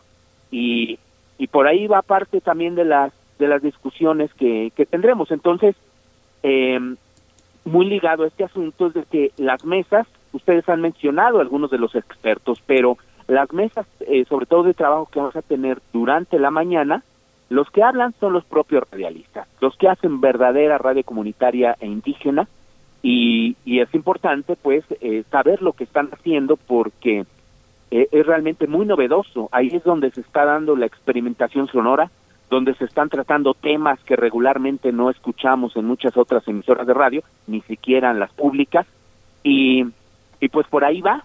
Por eso es de que eh, vamos a entregar en, en algunos minutos eh, en un acto que eh, encabezará la secretaria de Cultura, la licenciada Alejandra Frausto, se van a entregar los reconocimientos a las pioneras de la radio indígena y comunitaria en México. A ver, ¿cuáles son? A ver, ese, ese es un torito para ustedes, Berenice y Miguel Ángel. ¿Cuáles son esas? Y me toca a mí, además, querido Miguel Ángel. Mm, pues hay muchas. Eh, eh, radio mm, Nandía, tal vez. Eh, no, radio un poquito más reciente que también hace una labor sensacional. No, no, me pone, no, no, me, pero pero podemos entrarle, sí podemos entrarle porque además por aquí maestro han pasado muchísimos de esos eh, de esos ejemplos importantes. Eh, esa es la ventana también de radiodifusoras como las nuestras, como Radio Educación, como Radio UNAM. Exacto, Radio Teocelo, eh, Radio Guayacocotla, ahora conocida como Radio Guaya, así se identifica, y La Voz de la Montaña, estas dos nacieron en el sí, 75, y La Voz de la Montaña que es la emisora pionera de este sistema de radiodifusoras indígenas eh, que actualmente pues están, como ustedes saben, en el Instituto Nacional de los Pueblos Indígenas.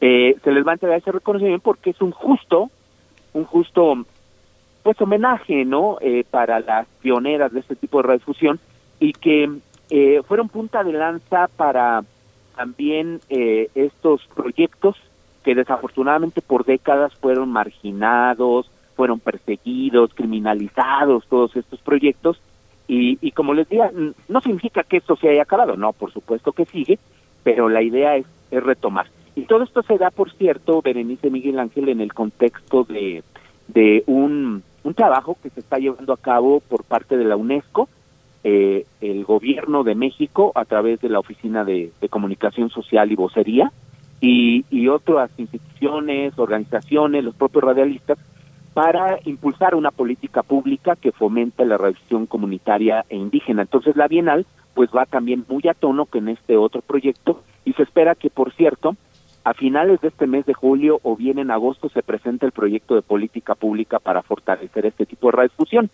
Entonces ahí vamos, ahí vamos en, encaminados y, y, aparte vamos a tener otras actividades artísticas. Yo solo quiero destacar ya para, eh, para, para, para que, por si tienen alguna otra pregunta, el miércoles vamos a tener un control remoto de nueve horas continuas desde aquí, desde eh, la sala Venustiano Carranza, de, de, aquí del Complejo Cultural Los Pinos, eh, que estaremos organizando con la Secretaría del, de los Pueblos eh, Indígenas originarios de la, de la Ciudad de México, y que es una programación que ellos armaron, eh, la propia Secretaría con las propias comunidades con las cuales eh, trabajan. Piense que aquí en la Ciudad de México se hablan casi la misma cantidad de lenguas indígenas que se hablan en el país. Es impresionante. Yo no sabía ese dato hasta que platiqué con la con los funcionarios, las funcionarias de la de la CEPI, como así se le se le denomina. Entonces vamos a tener, pues por decirles, este eh, eh, rap mije, este vamos a tener eh, bolero náhuatl, eh, fue parte de las expresiones culturales que se desarrollan en, en esta gran metrópoli y, y, y, pues todo eso se abordará además de mesas redondas en el miércoles en esta transmisión continua que comienza desde, desde las nueve de la mañana y termina a las seis de la tarde. Gabriel Sosa Plata, y bueno, para que nuestras audiencias también estén enteradas de este dato que, mencionabas, dos producciones de Radio UNAM están en este concurso junto con estas, eh, bueno, gran cantidad de producción radiofónica, 550 producciones. Se trata de Hocus Pocus y de Resistencia Modulada, a la que además tengo el gusto eh, de participar en la Resistencia Modulada todas las noches, eh, se transmite todas las noches aquí en Radio UNAM y Hocus Pocus los sábados. Bueno, dos producciones que entran, cada una en distintas eh, categorías, pero entran en este concurso de la Bienal en este año. Y, preguntaría también, mm, Gabriel Sosa Plata, destacan conversaciones sobre la creación de podcast. ¿Cuál es la visión sobre los podcasts, eh, sobre la producción de podcast frente a la radio, a la radio de esta gran diversidad que, nos has mencionado, la radio comunitaria, la radio pública, la radio que se hace con poco, pero con pocos elementos tal vez, tal vez materiales, pero con un gran esfuerzo y con una gran necesidad además de tener medios eh, propios en las comunidades distintas, rurales, indígenas, incluso semirurales en torno a centros urbanos como el de la ciudad de México. Sí, de que el mensaje también ahí es muy claro, de que la radio eh, está innovando constantemente, la radio es convergente, la radio está cada vez más en este mundo multiplataforma y una de las expresiones de este cambio, de esta innovación, de esta transformación han sido pues los podcasts. Eh, son una derivación evidentemente de la radio, tiene también sus propias lógicas de producción, tiene sus tiempos, eh, tiene también sus concepciones, pero no deja de utilizarse el sonido como el factor pues fundamental para la generación de estos contenidos. Entonces hay evidentemente muchos proyectos eh, de radiodifusión comunitaria e indígena o de radio comunitaria e indígena que tienen una expresión a través de la producción de los de los podcasts y eso también es algo que ha estado eh, desarrollando muy bien la radio pública y por supuesto las radios las radios comerciales. Eh, de hecho, vamos a tener por ahí una de las mesas donde se va a hablar, eh, muy ligado a este asunto, de algunas aplicaciones, eh, sobre todo pues para teléfonos celulares, tabletas, que tienen que ver con la preservación de las lenguas indígenas. y algunos de estos talleres que, que ustedes ya mencionaban, mencionaron, como este que, que impartirá Eric Montenegro y Alejandro Joseph Steinú, que, lo que busca es eh, pues generar herramientas o aprovechar las herramientas, eh, facilitárselas a quienes van a estar en estos cursos para el desarrollo de los podcasts. Eh, la radio no se detiene, entonces es una eh, es, es también algo que no se podía dejar de lado en esta bienal. Eh, reitero, no es un tema no, nostálgico, no hablar de la radio, no, más bien la radio está totalmente, les decía, inserta en esta en esta innovación permanente que, que nos traen los, los cambios tecnológicos, obviamente. Gabriel, y eh, la aparición del teatro, del radio en, en video, ¿cómo, ¿cómo absorberla? ¿Cómo entenderla?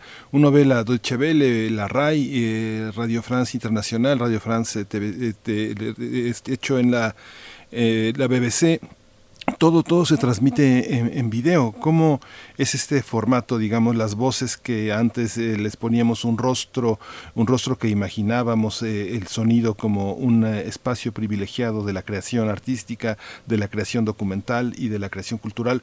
Ahora lo, lo, visualizamos sin ningún problema. Oímos, vemos cómo suenan las cosas y las voces que antes eran de la radio, en el caso, por ejemplo, celebridades de la, de la radio alemana y de la radio inglesa, pues ya tienen rostro, ¿no? ¿Cómo, cómo esa, esa nueva faceta de la radio sigue siendo radio o es otra, otra, otro género? Sigue siendo radio en tanto no se privilegie el manejo de la imagen o se apoyen las descripciones, los contextos en las imágenes, ¿no? Eh, y no exista pues una explicación de lo que se está de lo que se está viendo.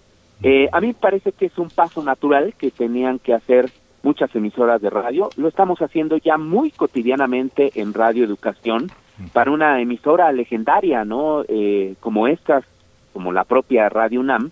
Estos cambios evidentemente generan resistencia o, o bien, en, en otros casos, dudas sobre si lo que se está haciendo es correcto, es adecuado, y pero lo han entendido eh, muy bien, todos lo hemos comprendido porque es un es algo también que nos lleva a experimentar para saber cuál es la reacción de las de las audiencias si seguimos brindando un buen servicio utilizando estas plataformas y los resultados que nosotros, al menos aquí en Radio Educación y que también eh, se ha demostrado con estas radiodifusoras internacionales, es de que, de que sí, de que vale muchísimo la pena eh, innovar de esta, de esta manera porque lo que se ganan son nuevas audiencias, sobre todo los, los jóvenes que no estaban habituados a escuchar la radio en sus equipos antiguos, eh, ni siquiera las aplicaciones o estas facilidades que ahora nos, nos otorgan, por ejemplo, los teléfonos celulares, pero por ejemplo sí consumen algunas aplicaciones como Twitter, Facebook o YouTube, y es donde también ahora tienen la posibilidad no solo de escuchar, sino de ver estos programas. Quizás sea visualmente poco atractivo estar viendo una cabina de radio, eh, aunque también hay otras radiosoras que ya lo que están haciendo es casi una producción televisiva. Eh, yo creo que hay que hay que ser ecuánimes pues en este en este sentido quizás sí un poco conservadores pero sin perder eh, en este caso la la esencia ya decía de lo que es la radio los los sonidos los efectos los silencios la música en tanto eso no se pierda y en tanto tampoco se pierda eh, el, el modo de, de, pues de hacer radio de, de de seguir imaginando de escribiendo yo creo que que, que seguirá llevando a cabo esta función pues eh, de manera importante. Pero sí, eh, yo lo veo como esto, como un paso irremediable, necesario y que, y que te genera, y, y ahí están los datos, más audiencias y nuevas audiencias. Gabriel Sosa Plata, me detengo un poco en esta cuestión de los jóvenes, los jóvenes y la radio, o la, las juventudes y la radio, eh, porque el formato de podcast ha abierto la puerta a la creación de contenidos que de pocos años a la fecha, pues vemos una oleada muy contundente, muy efervescente de producciones de jóvenes hablando de sus temas que no son pocos y que son um, profundamente interesantes. ¿Cómo, ¿Cómo ver esta vinculación de los jóvenes, de la escucha, de, eh, de la producción de propios contenidos y de la facilidad que se tiene, digamos, frente a otros formatos y otros medios como los audiovisuales, pues tener la posibilidad de muy fácilmente con un teléfono celular probablemente encerrados en nuestro closet, pues poder eh, eh, hacer, hacer contenidos, hablarle a otros, generar audiencias y generar comunidades. Gabriel Sosa Plata. Es una transformación radical. Se acabaron las épocas en las cuales solo existía la comunicación unidireccional, arbitraria, incluso autoritaria de los grandes medios de comunicación entre los cuales estaban las emisoras de radio. Y ahora, pues como bien lo dices, Denise, eh, cualquiera de nosotros está en la posibilidad de hacer su podcast y, y de insertarse de lleno en la esfera pública eh, para tratar los temas que a uno le interesan o bien que le interesan a otras personas. Es una manera de democratizar el uso de las de las tecnologías eh, y que está dando muy buenos resultados eh, en el sentido de que pues se tratan también muchísimos otros temas que, que no le interesaban a los grandes medios de comunicación o quizás a las grandes figuras, pero que sí le interesan a determinados sectores. Pero al mismo tiempo, pues si uno quiere expresarlo, decirlo al mundo, ya existían estas plataformas, el propio Facebook o Twitter, pero ahora también explotando la voz, explotando los sonidos, eh, la palabra pues hablada, ¿no? Que, que es tan poderosa que tiene esa esa posibilidad de decir de decir tanto eh, y, y, con tantos temas pues tan variados y, y, que está ahora al alcance de todos lo que lo que sí yo veo y aquí sí es importante diferenciarlo es de que no por el hecho de que hagamos podcast estamos haciendo buena radio o estamos uh -huh. haciendo radio la radio finalmente es es un concepto que ya va más allá de lo tecnológico es una concepción de producir eh, contenidos sonoros, ¿no? De diferentes pues maneras, pero con una estructura, una lógica, en fin. Eh, hay que formarse también. Es como cuando se habla, por ejemplo, de los periodistas ciudadanos, ¿no? Los que están en ahora uh -huh. en las calles y toman la imagen, ya los convierten en periodistas, pues no necesariamente, ¿no? Es tú haces podcast, ya estás haciendo radio, pues tampoco necesariamente.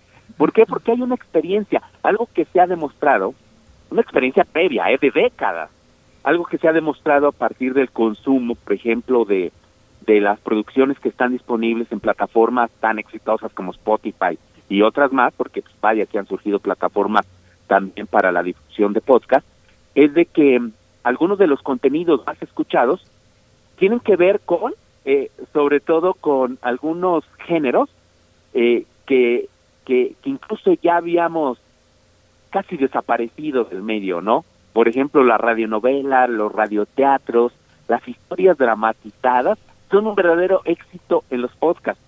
Y, no es fácil hacer, ¿no? Este tipo de producciones. Se requiere un manejo de, elementos que solo la experiencia, pues, eh, previa en radio te puede dar. Entonces, allá hay un, allá hay un cúmulo eh, importante de, de experiencias, también de programas muy antiguos, que paradójicamente están innovando en los tiempos eh, de la era digital. Esto es de que a lo mejor parece que ya estaban, eh, así como en el archivo, en los archivos sonoros, quizá para los investigadores, no para los nostálgicos, pero no es cierto. En la era digital están tomando eh, un, un segundo aire y están siendo consumidos como si fueran novedades, porque justo los jóvenes no tenían acceso a este tipo de, de contenidos. Eh, y, y por eso las radiodifusoras legendarias, como la misma Radio UNAM, otras, como la propia Radio Educación, hay que insertarse y hay que aprovechar pues esta coyuntura para que pues existan canales para difundir estas estas producciones de calidad que durante décadas eh, se han eh, hecho, se han realizado en estas instituciones.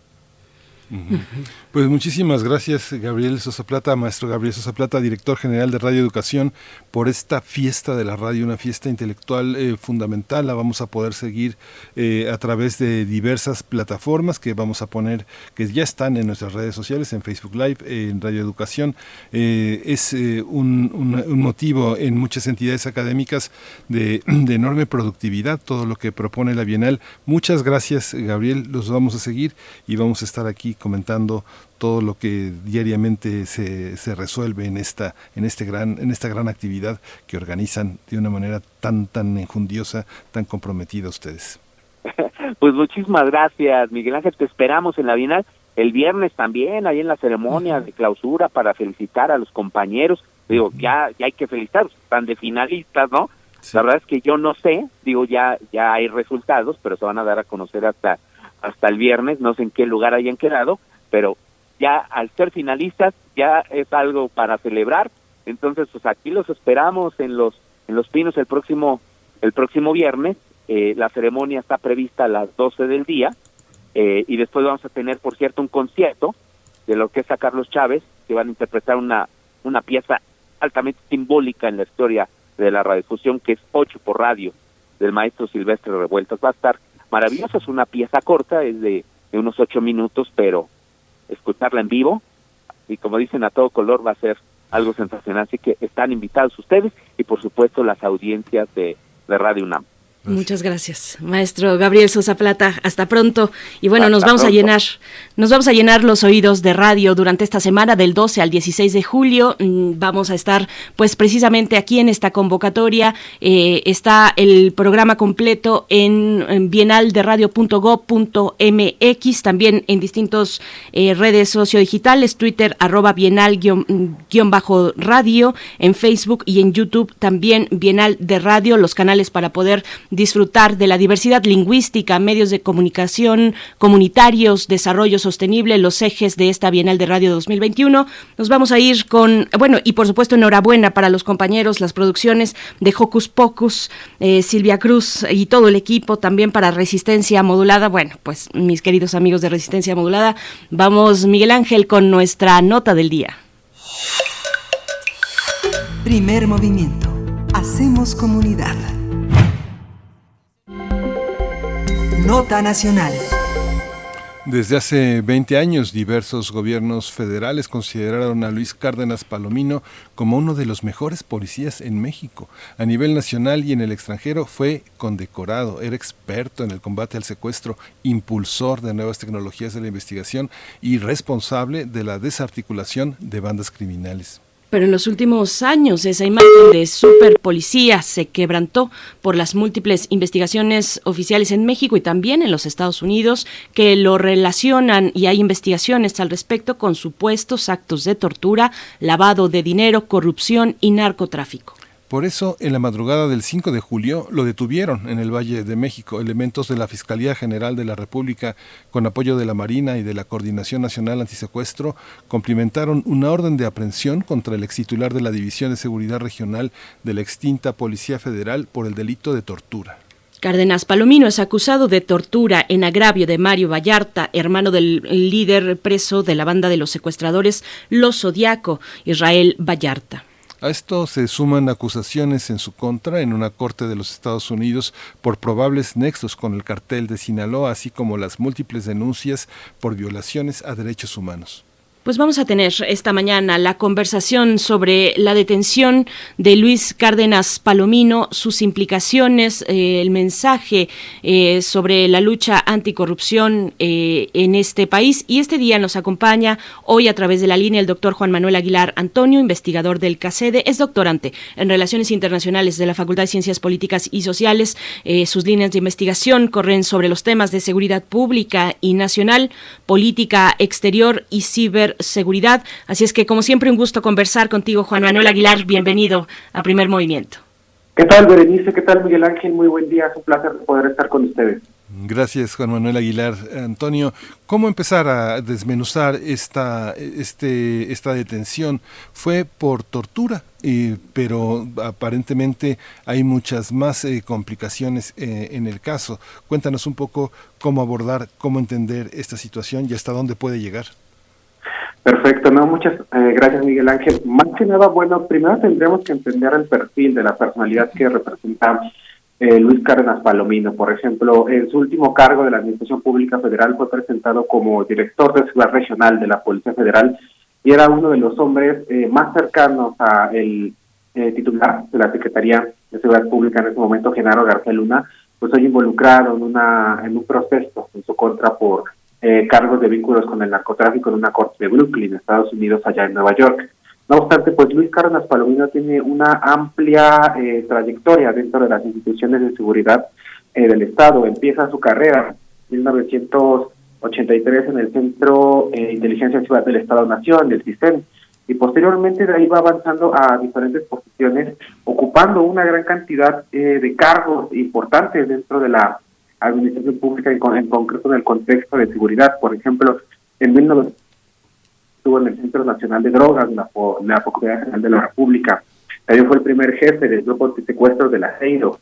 Y por ejemplo, también este fue el primer director general de la Agencia Federal de Investigación de la AFI, y es precisamente en esa institución donde en 2005, en un operativo contra la banda de los zodiacos, se da este desafortunado suceso en el ámbito de la historia de la seguridad de México, en el cual se realizó un montaje eh, por parte de un bastante conocido, con respaldo tanto de Luis Cárdenas Palomino como del mismo exsecretario Genaro García Luna, y de esta forma en este proceso pues hay una fuerte polémica vinculada a la parte de la violación de los derechos humanos de los involucrados, en preciso caso concreto a miembros de la banda de los zodiacos, con especial énfasis para los hermanos de este, Vallarta y para eh, la eh, ciudadana francesa Florence Cassés que causa una fuerte crisis diplomática entre el gobierno de México y el gobierno de Francia a lo largo de todo el gobierno eh, de Felipe Calderón. Y es precisamente en 2012 eh, cuando este Luis Cárdenas Palomino deja de ser funcionario de la administración pública con el fin del gobierno de Felipe Calderón, que empiezan severas eh, cargos, imputaciones en contra. Por ejemplo, están muy señaladas las acusaciones, por ejemplo, del Gar Valdés Villarreal, vinculado a que el cártel de los Beltrán Leida brindó esta protección y apoyo a este funcionario de ser pública, también declaraciones de Sergio Enrique Villarreal, conocido como el Grande, de la misma organización criminal de los Beltrán Leiva. Entonces, pues hoy en día se maneja el tema de la hipótesis vinculada a una eh, orden de arresto por estos cargos de tortura, en el caso concreto del operativo contra los zodiacos, en caso concreto eh, de casos de tortura, por ejemplo, vinculados al tema de este Mario Vallarta Cisneros, Israel Vallarta y Sergio Cortés Vallarta, pero por ejemplo el caso puede ir mucho más Estamos perdiendo comunicación con Juan Manuel Aguilar Antonio, investigador de CACEDE. Estamos conversando sobre, bueno, en un primer momento sobre el perfil de Luis Cárdenas Palomino, que pasó de ser uno de los eh, mejores policías, así condecorado en nuestro país, a hoy ser detenido eh, por investigaciones que apuntan a tortura, a tortura y a otros y a otros delitos graves en este país. Así es que, bueno, creo que ya recuperamos la comunicación, Juan Manuel Aguilar. Te seguimos escuchando y bueno, hacíamos mención de esta cuestión, pasar de, tener este estatus de, de super policía o de uno de los mejores policías en este país que detuvo y que desarticuló pues eh, a través de distintas técnicas de, de investigación, desarticular a eh, muchas, eh, más de una centena de bandas criminales, pues cómo se pasa de esto a el panorama que hoy se plantea para un personaje como este, detenido, investigado, entre otras cuestiones por tortura, por delito de tortura. ¿Qué tal, Berenice? Miguel Ángel, ¿ya me escuchan bien? Ya escuchamos perfectamente. Perfecto. Sí, eh, comentaba que la parte de pues Cárdenas Palomino tiene una, una larga trayectoria dentro de, la, de los servicios de inteligencia dentro del Estado, pero precisamente eh, se le acusa y se le imputan cargos vinculados a este proceso eh, en el caso de desmantelamiento de la banda de los Zodiacos. No obstante, eh, al día de hoy, Cárdenas Palomino pues cuando deja de ser funcionario de la Nación Pública Federal en 2012, tiene diversas implicaciones vinculadas a nexos con el narcotráfico. En concreto, por ejemplo, con la organización de los Delta Leiva. Es muy conocido que, por ejemplo, el Grande, la Barbie vincularon o expresaron haber otorgado eh, apoyos a Enrique Carnas Palomino y este tipo de acusaciones que bien dentro no están en el marco de lo que se le acusa hoy en día pueden formar parte de un proceso que puede ampliarse más y que incluso puede llegar a tener repercusiones en el proceso judicial que está enfrentando Genaro García Luna en Brooklyn, Nueva York. Se habla también de eh, un, así se ha mencionado, así se ha dicho en distintos medios por distintos especialistas, de un cártel de policías. ¿Quiénes son esos? Eh, por supuesto, General García Luna, en, primer, en primera instancia, detenido en los Estados Unidos, eh, a, lo largo se lleva a cabo un proceso en su contra, lo sabemos perfectamente, pero ¿quiénes son esos otros, esos otros perfiles que estarían en este circuito de, de policías, de personajes, de agentes de la policía y de las fuerzas del orden que acompañan de alguna manera la trayectoria de Luis Cárdenas Palomino. En esta parte, bueno, hay una serie de tres personajes que son fuertemente vinculados a ese grupo de, pues, de autoridades dentro de la Policía Federal, en la cual, por ejemplo, se decía que tenían nexos muy cercanos, incluso acuerdos de protección y de trabajo, por ejemplo, con la parte de organizaciones del crimen organizado. Este grupo era conocido como los 100, dentro de la parte de la Policía Federal y era coordinado principalmente por Genaro García Luna, por Ramón Pequeño y Luis Cárdenas Palomino. Eh, hay una gran cantidad, por ejemplo, de bibliografía, de investigación, incluso declaraciones de personajes que han sido eh, detenidos y en la parte, por ejemplo, que hoy en día enfrentan procesos eh, en cortes estadounidenses vinculadas a delitos de narcotráfico y en la cual se argumenta que había una serie, un esquema de operación muy bien organizado y en el cual había una fuerte cercanía entre estos tres eh, importantes cabecillas de las instituciones de seguridad pública del Estado mexicano con el crimen organizado. Eh, lo preocupante es que, bueno, hay algunas eh, implicaciones de que gran cantidad de operadores dentro de esa organización de los 100 trascienden y que, por ejemplo, al día de hoy, gran cantidad de colaboradores de estos personajes pueden seguir operando dentro de los esquemas de seguridad del Estado-Nación. Esta capacidad de infiltrar, infiltrarse eh, genera mucho, mucho miedo entre la propia policía, entre los propios funcionarios que pueden ser víctimas de muchísimas amenazas y de muchísimas extorsiones. ¿Tú crees eh, que en esta, en esta situación eh, Palomino oh, pueda ser llevado a los tribunales estadounidenses por su vinculación con García Luna? ¿Es posible que dé el giro ese caso? Mm, yo creo que pueden existir elementos dentro, por ejemplo, con las este, mismas declaraciones que están ahí dentro del tintero, vinculados a personajes de la organización criminal y de los Central Leiva. Por ejemplo, Sergio Enrique Villarreal el Grande eh, declaró que había dado este, apoyos económicos a Luis Carnas Palomino de forma directa, de tratos directos. Y, por ejemplo, esa declaración, esta parte está muy centrada dentro de las imputaciones del juicio que se le realiza Genaro García Luna en la Corte de Brooklyn. allá en Nueva York. También la Barbie Edgar Villarreal eh, argumentó tener una fuerte cercanía y de alguna forma reveló elementos de cómo operaba esta banda de los 100, eh, liderada por esos tres personajes. Entonces, dentro del esquema, para enfrentar el juicio de Genaro García creo que Cárdenas Palomino puede ser una ficha muy importante, puede ser un actor que puede revelar información de sentencia y no se puede descartar que en algún momento se pida su extraditación a la Corte de Brooklyn para que él también pues forme parte de ese proceso que enfrenta el exsecretario de Seguridad Pública. Sí, hay, hay, hay, que decirlo, eh, porque sumado a las investigaciones que se que corren en México, está este proceso abierto en su contra en una corte en los Estados Unidos que ya nos detallas, y, preguntarte también eh, sobre las víctimas. Con esta detención, mm, ¿Cómo queda eh, la posibilidad de resarcir el daño a las víctimas? Hay denuncias por violaciones de derechos humanos, pero se ha hablado también que no necesariamente esta detención y esta investigación por la cual se le detiene a Cárdenas Palomino tendría que ver con eh, pues esta gran cantidad también de, víctimas eh, que han denunciado violaciones a derechos humanos. Creo que la parte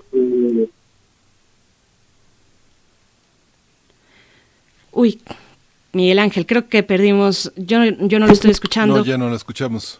Perdimos. Ahí, ahí te escuchamos. Ahí ya no te muevas, Juan Manuel Aguilar, por favor.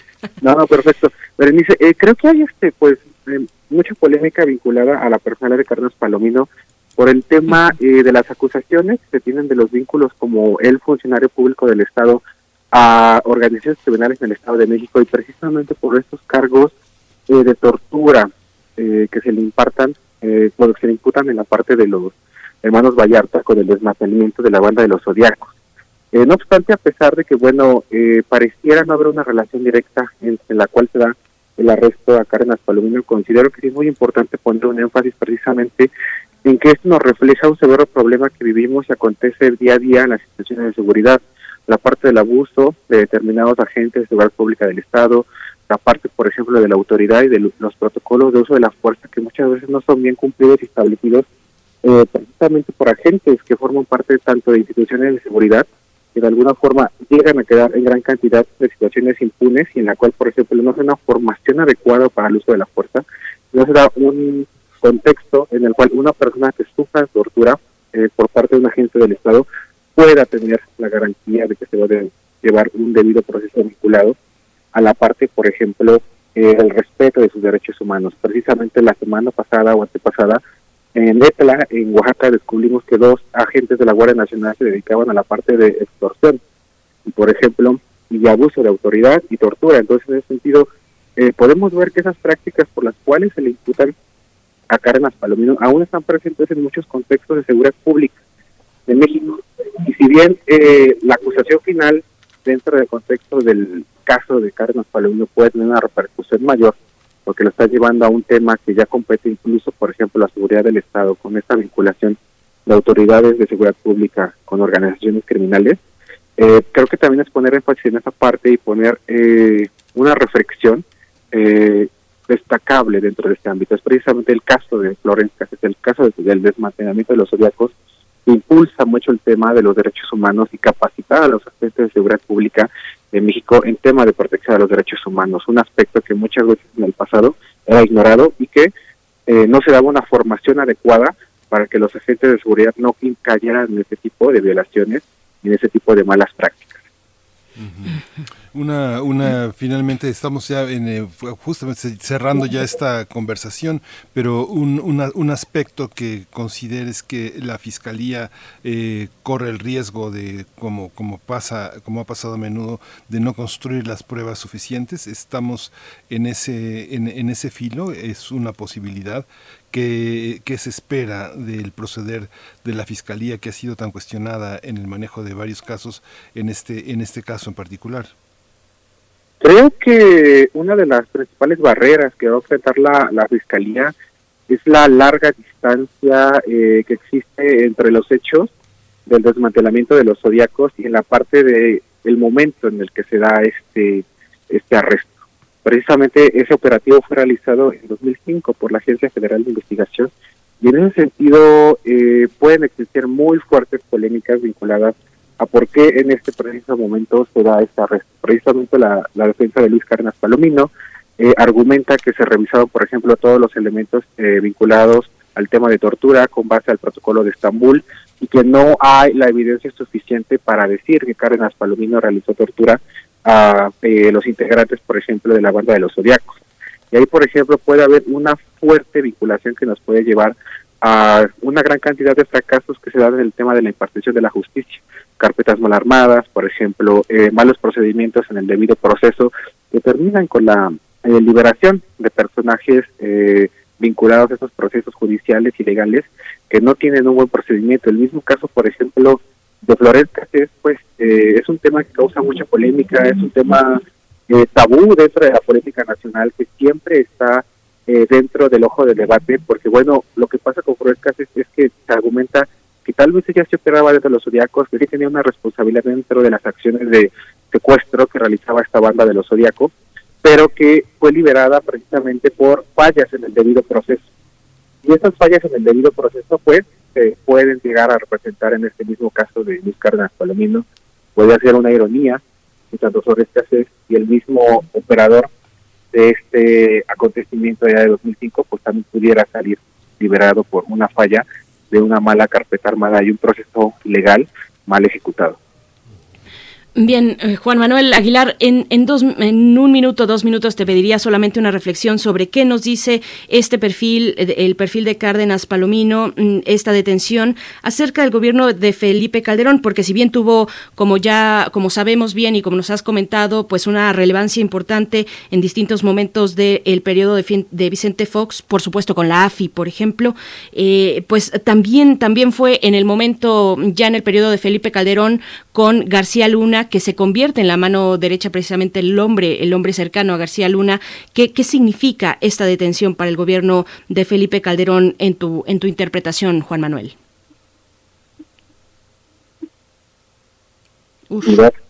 Ahí, te, ahí te escuchamos. Por favor, de nuevo, por favor, para cerrar con este comentario que se perdió un poquito el inicio. Ah, ok. Eh, creo que hay un fuerte de mérito de toda la estrategia de, de seguridad que aconteció durante el gobierno de, de Felipe Calderón, pero más que nada eh, vinculada si bien al fracaso de seguridad pública, eh, vinculada al tema de la cantidad de muertos, por ejemplo, justamente eh, dentro de ese gobierno donde se implanta esta estrategia de combate frontal al crimen organizado que nos tiene sumido en una crisis de violencia, eh, pues que ya no es una crisis temporal, es una crisis crónica, una situación persistente que acontece dentro de nuestro país, pues creo que esta abona más este, fichas al fracaso de esa estrategia y también, por ejemplo, deja en muchas dudas eh, la parte de la descoordinación de agentes, de instituciones y operadores del esquema de seguridad.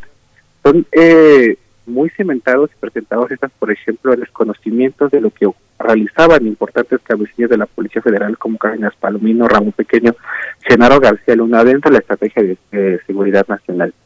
Pero también, por ejemplo, es muy importante destacar las descoordinaciones que había entre la misma Procuraduría General de la República y Genaro García Luna, que tuvieron casos como el tema del operativo eh, Rápido y Furioso, de la cual la DEA infiltró armas para localizar a agentes del crimen organizado en otro país, y en el cual había un completo desconocimiento de estas dos instituciones de justicia y un desconocimiento del presidente. Creo que va abonando más y más y más pues a un presidente que al día de hoy intenta defender y se presenta con una parte eh, muy eh, en su autoridad de decir que ejecutó lo que mejor estuvo dentro de su responsabilidad, lo que fue lo más adecuado para el momento histórico que le tocó enfrentar, pero pues el día de hoy pues llega un demérito más más grande que lo debilita y lo aísla más dentro del contexto de una autoridad competente y dentro de las acciones buenas que pudo tener dentro de lo rescatable en materia de seguridad pública dentro de su gobierno. Sí. Pues muchísimas gracias, eh, Juan Manuel Aguilar Antonio, investigador de CACEDE, doctorante en Relaciones Internacionales de la Facultad de Ciencias Políticas y Sociales de la UNAM. Pues seguimos, seguimos dando seguimiento a estas, eh, a estas indagaciones de la Fiscalía y a estos casos que, pues, que están tan presentes en la opinión pública nacional. Muchas gracias, eh, Juan Manuel. No, te agradezco mucho, Miguel Ángel y Berenice. Gracias. Despedimos a la radio Nicolaita. Nos escuchamos mañana de 8 a 9 de la mañana. Quédese aquí en primer movimiento. Regresamos en un par de minutos.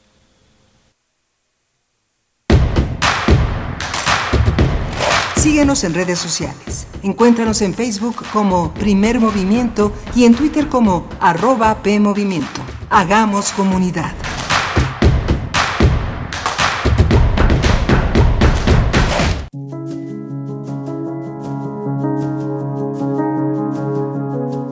Voces del feminismo en México.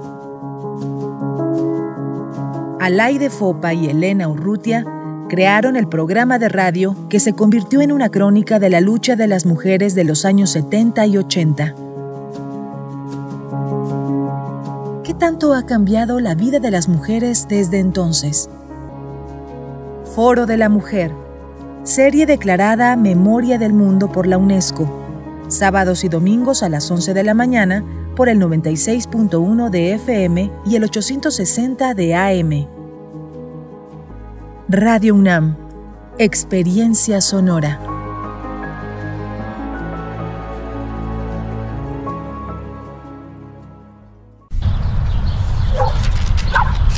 Mira, aquí está la compu para los niños y sí nos alcanza. No, el precio no incluye IVA. No nos alcanza. Otra vez IVA a comprar algo. Y no podemos por el IVA.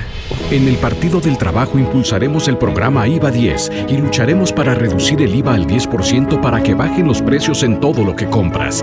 El PT está de tu lado. Él me enseñó a fumar cristal, pero no me, no, yo no me sabía aprender y por acá me enseñaron. Pero mis hijos a mí no me han visto hacer eso. Sí saben qué clase de mamá tienen porque saben toda mi vida. Me metí a chochos, activo, piedra.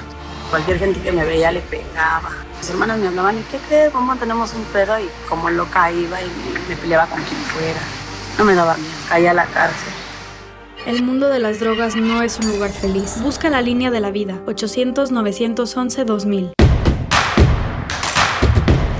Encuentra la música de primer movimiento día a día en el Spotify de Radio UNAM y agréganos a tus favoritos.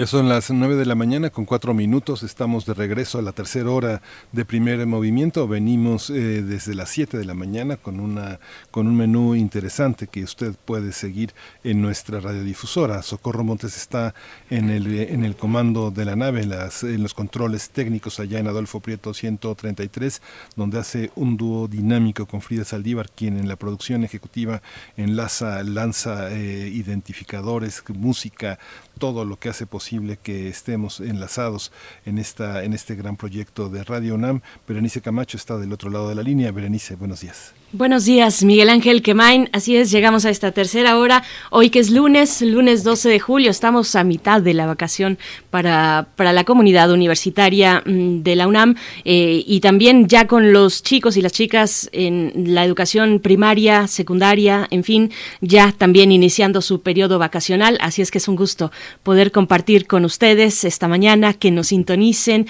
que les podamos acompañar en su descanso. Eh, hoy que, bueno, estamos también saludando a quienes nos escriben en redes sociales. Muchas gracias por sus comentarios, varios comentarios. Por ahí empezaron a platicar sobre la cuestión inmobiliaria en, eh, en, nuestro país, en algunas ciudades muy puntuales. Y es que muy temprano estuvimos conversando sobre la lucha por la defensa de los humedales, del agua, la explotación mm, por, de, este líquido por parte de eh, capitales extranjeros, la escasez de agua que se da en Chiapas, pero se da también en muchos otros lugares del país. Es una cuestión pues muy delicada por la que corren y atraviesan distintas comunidades, incluso en la misma capital de, este país, eh, en, la zona oriente. Y, bueno, de ahí también eh, la cuestión de la mancha urbana, el crecimiento de la mancha, mancha urbana, perdón, y la responsabilidad que tienen las inmobiliarias, el crecimiento desmesurado de grandes edificios, vaya que cortan el paisaje, el paisaje urbano, el paisaje que es de todos y que generan una gran demanda de recursos. Pues bueno, eh, gracias, gracias por todos estos comentarios. Nos dice también Rosario Durán Martínez bueno, nos, nos sigue compartiendo su viaje a San Miguel de Allende. Dice, hoy es nuestro último día en San Miguel de Allende. La foto, nos comparte una foto, es de unos lavaderos públicos hubo cerco sanitario, por eso no habíamos venido. Es una pena que el turismo nacional y extranjero no utilice el cubrebocas. Algunos dicen ya estar vacunados y pueden andar sin él.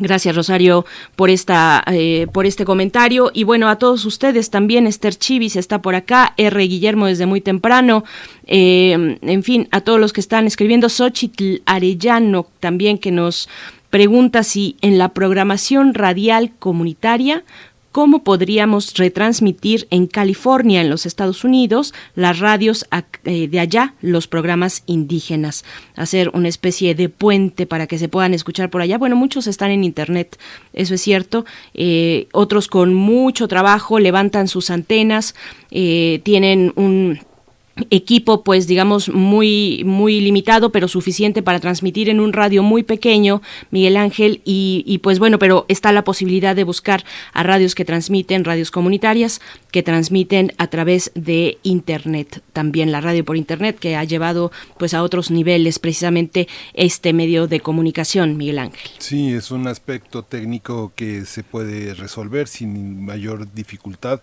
Sin embargo bueno todavía estamos eh, con algunas limitaciones, sobre todo en las sobre todo en las radios eh, indígenas y rurales que bueno no, no pretenden no pretenden llegar a Ámsterdam ni, ni, a Frankfurt pretenden que la comunidad eh, se aglutine en torno a ideas comunes, en torno a proyectos de defensa de la tierra, de defensa del agua, como ha sucedido con la gran cantidad de activistas que han sido asesinados. Es un proceso muy interesante porque es una radios, son radios sociales, son radios eh, que tienen rasgos distintos, como pasa también con, nosotros, con las radios universitarias. Eh, mucha de la programación está destinada a mostrarle al mundo y a la comunidad académica científica los logros que se hacen en cada territorio. Generalmente la dificultad de promover los logros, de promover los avances del conocimiento no suelen tener la misma, la misma eh, difusión que los aspectos comerciales, que el dinero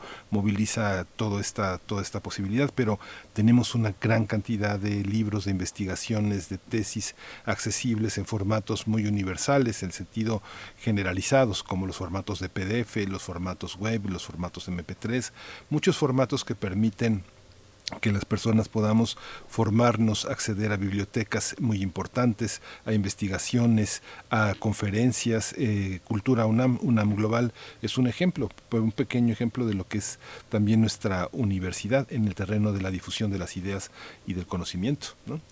Y bueno, también está la Bienal de Radio misma, la Bienal Internacional de Radio, para que ustedes puedan acercarse a aquellas propuestas que, que pues no necesariamente tienen la difusión eh, suficiente para, para ser alcanzada por distintos escuchas. Vayan a Bienal de Radio, Bienal Radio, Bienal de Radio, perdón, bienalderadio.gov.mx, también en redes sociales como Twitter, arroba bienal-radio, en Facebook y YouTube será la transmisión eh, Bienal de Radio, así en estas dos plataformas, porque seguramente tendremos hallazgos muy interesantes que no hemos todavía seguido la, la pista de los mismos, pero que surgirán en torno a este festejo de la Bienal Internacional de Radio.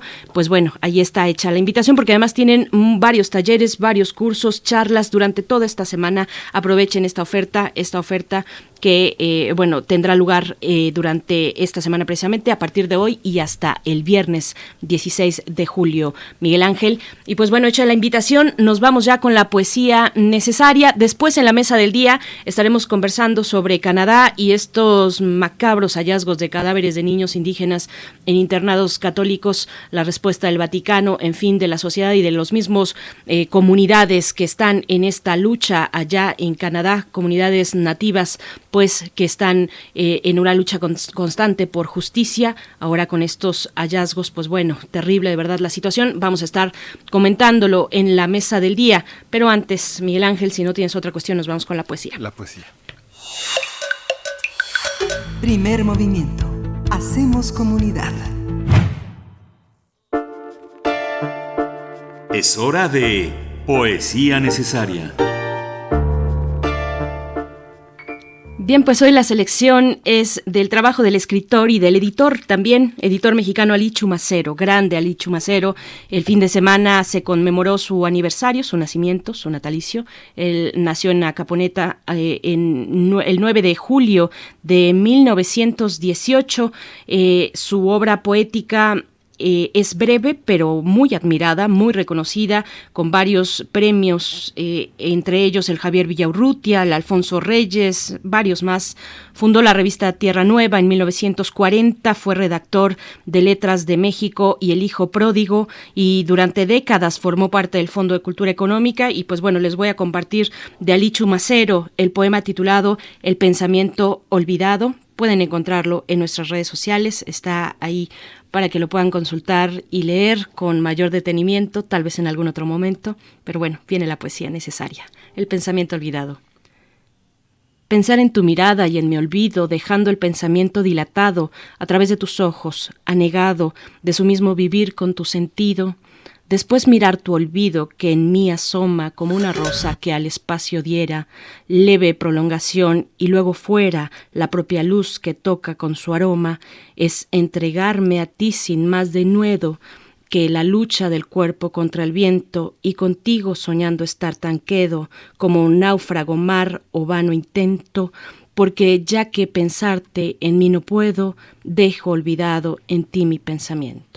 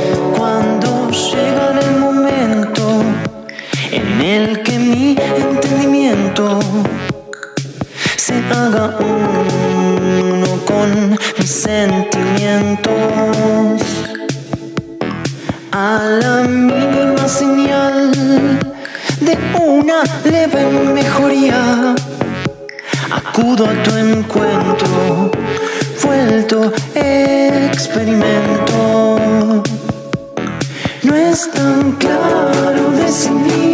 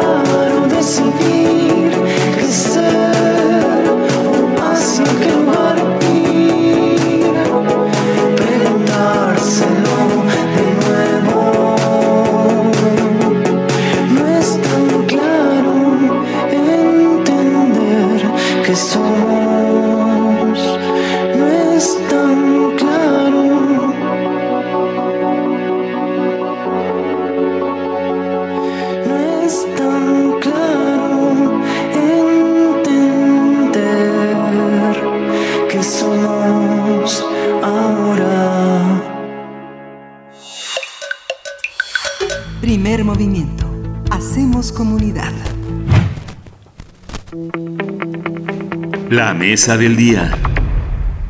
El hallazgo de cientos de cadáveres de niños indígenas en internados católicos en Canadá ha provocado una ola de protestas e indignación en ese país, así como la de una ola de incendios en iglesias. El hallazgo más reciente fueron los restos de 182 niños indígenas en un internado católico. Se trata del tercero de estos en dos meses, en los que han sido localizadas más de mil tumbas en estos centros repartidos por todo el país. En mayo fueron halladas 215 tumbas y unas semanas después fueron localizadas 751. Se estima que alrededor de 4.000 menores fueron asesinados en estos sitios que fungieron como lugares de confinamiento y tortura durante el siglo XX. Los niños eran separados de sus familias, les imponían otros nombres y se les prohibía hablar en su lengua de origen. Aunque el primer ministro Justin Trudeau ha condenado y pedido perdón por estos crímenes, asegurando que equivale a un genocidio, las comunidades indígenas han exigido también un perdón al Vaticano. Ante la ola de quema de iglesias, las autoridades de Columbia Británica anunciaron que pondrán vigilancia en estos templos. Vamos a conversar sobre el hallazgo de estos 600 eh, cadáveres en una escuela para niños indígenas en Canadá. Nos acompaña Jaime Porras Ferreira, periodista mexicano afincado en Montreal, Canadá, y escribe principalmente para el periódico eh, español El País. Eh, Jaime Porras, bienvenido aquí a Primer Movimiento. Gracias por aceptar esta invitación. Eh, ¿Qué tal? Buenos días. Gracias a ustedes. Gracias, Jaime Porras. Bienvenido. Pues bueno, por favor, eh, te pediría compartir con la audiencia el contexto de estos terribles hallazgos. Eh, ¿Qué podemos decir como punto de partida de estos hechos? Me parece que el punto principal es eh, subrayar lo que han dicho las comunidades indígenas en las últimas semanas. Las comunidades indígenas, indígenas han dicho simple y sencillamente nosotros lo habíamos contado, nadie nos había creído.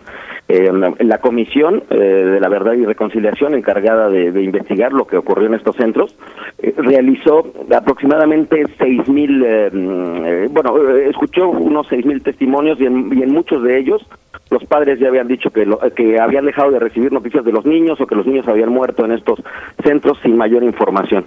Entonces, bueno, la, la comisión tiene tiene cierta información, por ejemplo, la mitad de los niños murieron por tuberculosis, por, bueno, por otras enfermedades, también por ahogamiento, accidentes, eh, etcétera, pero hay una buena cantidad de, de niños fallecidos, eh, las causas no no se conocen. eh, esto es, eh, en realidad, lo- los datos que están saliendo ahora, los, los hallazgos, reflejan que existió, por decirlo de algún modo, un caldo de cultivo para estas muertes, por ejemplo, hacinamiento, calefacción defectuosa, como ustedes saben en Canadá, bueno, pues la calefacción es, es un factor mayor, la comida de pésima calidad, entonces, eh, pues las tasas, las tasas de fallecimiento eran altísimas en esos centros.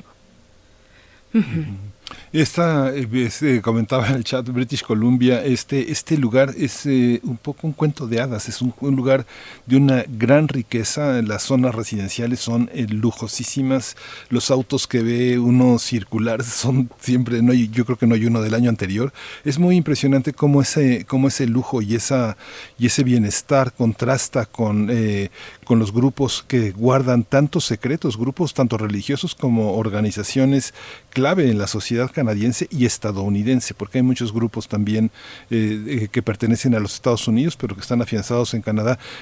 con este develamiento, ¿qué más espera encontrar en este, en este contexto, Jaime Porras? es, es, el inicio, van tres, solamente van tres eh, internados, 139 de acuerdo de acuerdo al registro oficial fueron 139 entre 1883 y 1996, el último cerró en 1996. Las comunidades exigen eh, buscar restos en cada uno de los centros, la, la factura sería millonaria, pero Canadá ya no, ya no se puede dar el lujo de ignorar, ¿no? Me parece que hay una reacción muy fuerte, no solo de las comunidades, también de, del resto de los canadienses, del resto de los canadienses sabía, ¿no? Sabía que, que en esos centros eh, pues, ocurrieron muchas cosas oscuras, pero una cosa es leerlo y otra cosa es constatar los restos. Sí, es, es, macabro estar hablando, estar conversando sobre este tema. Te, pediría, Jaime Porras, que nos eh, pusieras los eh, términos de esta relación entre estos internados y las comunidades indígenas. ¿Cuál era esta relación? ¿Bajo qué términos y por qué es que eh, pues se tiene esta relación tan tan directa? ¿cómo, ¿Cómo lo puedes plantear? Para empezar, los grupos indígenas, y me gustaría subrayar algo estos internados no solamente hablan del pasado canadiense, hablan del presente de Canadá. ¿Por qué? Porque hay sobrevivientes, eh, hay gente que, que, que, sufrió horrores en estos centros y que todavía está viva, ¿no? Hay, padres que, que, siguen vivos y que los, sus hijos fallecieron ahí, pero también esto refleja eh, el colonialismo canadiense, es decir, el colonialismo canadiense no pertenece solamente al siglo XIX, al siglo XX. Eh, por dar un ejemplo, y aquí aquí respondo a la pregunta, eh, la mayoría de las actividades indígenas en Canadá están regidas todavía por la denominada Acta India, que es un acta de 1876. Es decir, que hay, vamos a decir, varias... Eh, hay una clase distinta de ciudadanos en Canadá, ¿no? Que, todavía viven bajo la tutela del Estado.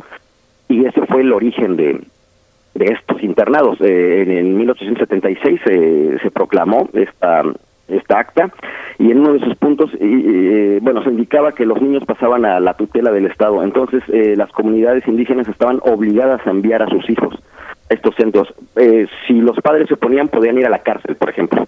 Y bueno el digamos que el objetivo era asimilarlos a la cultura dominante pero bueno era una asimilación por la fuerza y era una una forma de pues como como, como señalan aquí las comunidades una forma de, de, matar el indígena en los corazones de los niños.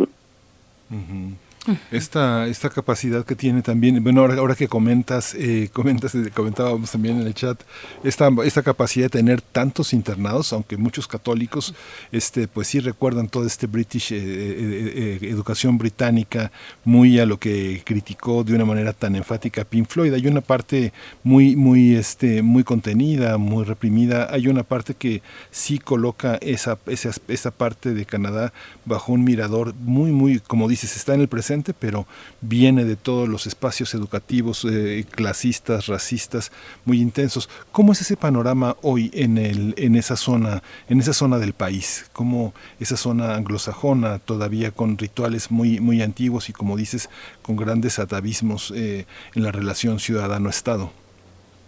Bueno, eh, solo para solo para precisar una cosa, es cierto que la mayoría de los internados estuvieron abiertos vamos a decir, en, el, en las provincias del centro y del oeste de Canadá, predominantemente, bueno, de habla inglesa, pero también en Quebec existieron, ¿eh? porque Quebec también, eh, el pueblo quebequés también pasó a, a formar parte del imperio británico y después, bueno, se, se, dio la, la independencia de Canadá. En ese aspecto, digamos que sigue todavía esta...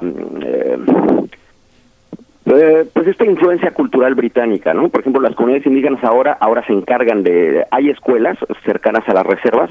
Eh, reserva, eso es un término muy muy muy eh, muy importante en Canadá, también en Estados Unidos, como saben ustedes, las comunidades fueron obligadas, sí, hay que decirlo, no, no, no hay que buscar eufemismos, las comunidades fueron obligadas a, habitar un, un, cierto territorio y ahí se supone supone que, que deberían tener todos los servicios y bueno, yo por ejemplo he escrito sobre los problemas de, de acceso al agua potable todavía en muchas comunidades indígenas de Canadá eh, y, me parece muy grave porque es agua potable, es un país que forma parte del G7, es un país donde el agua no debería ser jamás un problema, eh, entonces eso eso demuestra eso demuestra el rezago, ¿no? Que otra vez que no no no es algo exclusivamente del pasado, sino también del presente. También me gustaría hacer una petición. Eh, estos 139 internados fueron financiados por el gobierno federal y fueron eh, gestionados por grupos religiosos, 70% católicos. Eso también implicó un problema porque, eh, bueno, de acuerdo a distintos testimonios, eh, en muchos de estos centros el dinero no era suficiente, entonces por eso la, eh, la comida era muy deficiente, problemas para la cal- calefacción, etcétera. Eso es un punto que, que refleja la responsabilidad del gobierno federal, pero en- pero también las iglesias eh, tuvieron una responsabilidad muy grande, ¿no? Por ejemplo, ahora estamos viendo que enterraron a los niños sin, sin respeto alguno, ¿no? Sin siquiera identificarlos. Ay, eh, perdimos comunicación. Eh, estamos eh, conversando con Jaime Porras Ferreira, eh, periodista mexicano. Eh, sí, eh, te, ya te volvemos a escuchar. Eh, Jaime, por favor, continúa.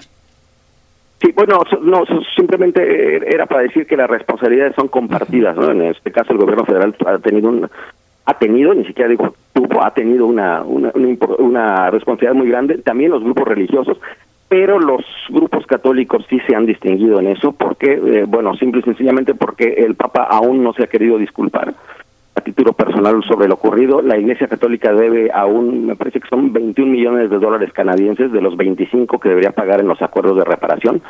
Y también eh, los grupos indígenas y el gobierno federal le están exigiendo a los a las congregaciones católicas que abran los archivos para facilitar las tareas de identificación de los niños. Y otra vez no hay una mm, hay una voz eh, que monopolice el discurso en, en dentro de las comunidades católicas de Canadá y cuando hablo de comunidades hablo de los fieles, pero también hablo de sacerdotes, hablo de arzobispos, etcétera. Hay división de opiniones. Hay algunos que dicen que, bueno, pues que el Papa no se ha disculpado por, sus por ciertas razones y que es mejor mirar hacia el futuro y que las disculpas a lo mejor no son tan importantes. Y otros grupos católicos dicen, no, el Papa debería disculparse, hay que pagar el dinero que se debe, eh, las comunidades tienen todo el derecho de, de exigir una disculpa. Esta comisión de la verdad también ha hablado de que se trató de un genoci- genocidio cultural. Hablaremos más adelante sobre los detalles de esta comisión, muy importante, pero preguntarte antes, Jaime Porras, cómo ha evolucionado esto que mencionabas, el acta india, hasta nuestros días, es decir, cómo es la relación actualmente de las comunidades indígenas con el Estado, qué derechos están eh, protegidos y garantizados para estas comunidades. Sí, bueno, puedo dar varios ejemplos para mostrar justamente la complejidad de, de- de esta ley federal. Por ejemplo, es Ottawa, es el gobierno federal eh, quien decide quién es indígena y quién no. Eso suena muy, muy, muy extraño. Es decir, no son las comunidades las que deciden quiénes forman parte de ellas. No es el gobierno federal cuando otorga un, bueno, otorga un documento y otorga una credencial que se llama la, eh, la, la credencial de estatus indígena y hay que probar que uno de los padres es indígena o que tuvo este registro. Eh, por ejemplo, hasta hace, hasta hace algunas décadas los indígenas no podían votar. Eh, se cambió la ley. eh, hay, um, el gobierno federal ha hecho ciertos cambios, ¿no? Para, vamos a decir, o para adecuar esta ley a, a, a- la sociedad contemporánea, pero esta ley eh, sigue teniendo muchos problemas, ¿no? Por ejemplo, eh, los, las comunidades indígenas no tienen voz eh, respecto a proyectos energéticos, ¿no? Eh, y eso es, eso es muy grave. Bueno, hay, hay toda una serie de, de problemas. Eh, también eh, el asunto se vuelve más complejo porque el gobierno federal también destina ciertos subsidios, por ejemplo, eh, en, en algunas provincias del país los, los indígenas eh, no pagan para ir a la universidad, y pero en realidad pues, muy pocos indígenas eh, llegan ¿no? a, a, a, niveles eh, superiores de educación, entonces también hay, hay ciertos grupos que critican eso, que dicen, bueno, pues también los indígenas reciben eh, ciertos beneficios, pero pues, suena ridículo, ¿no? Porque en realidad utilizan poco esos recursos, es una forma también de tratar de subsanar los problemas del pasado. ¿Cuáles son, cuáles son eh, Jaime, los principales grupos eh, aborígenes y las primeras naciones que están envueltas en este, en este tema, que se visibilizan con este, con estos acontecimientos tan, tan, tan tristes, tan indignantes? Claro, eh, bueno, en, en Colombia Británica hay un grupo que es muy conocido, muy numeroso, que son los AIDA.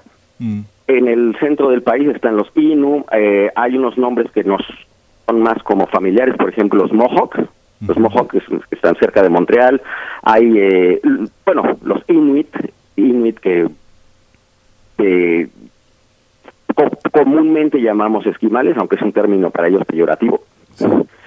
Y bueno, son, son, los que ahora puedo decir.